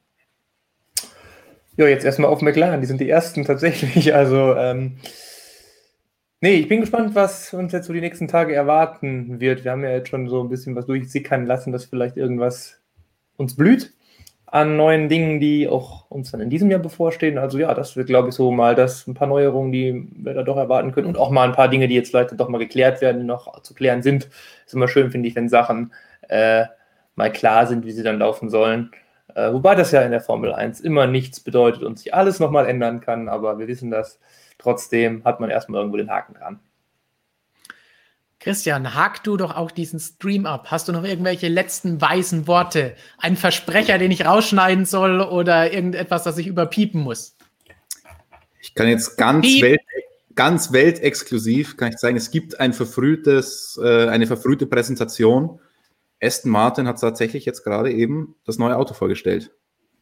Nur die Lackierung ist noch schwarz gehalten, wie es gerne ja bei Testfahrten ist. Da ist noch nicht die richtige Lackierung drauf. Ah, diesen Gag wollte ich immer mal bringen, aber ich, ich habe ihn jetzt auch zum letzten Mal gebracht, versprochen. Okay, mal schauen, ob das bis nächste Woche im Gedächtnis bleibt oder dann wieder egal ist. Musical More sagt noch, Lotus von 2011 war auch hübsch, hat auch mal ein, ein Cover von uns mhm. geschmückt, zusammen mit Kimi natürlich, damals schön in Schwarz und Gold gehalten. Und damit würde ich sagen, in diesem Sinne, bis zum nächsten Mal, wenn Christian wieder so aussehen wird. Oder auch nicht. Ciao. Adios.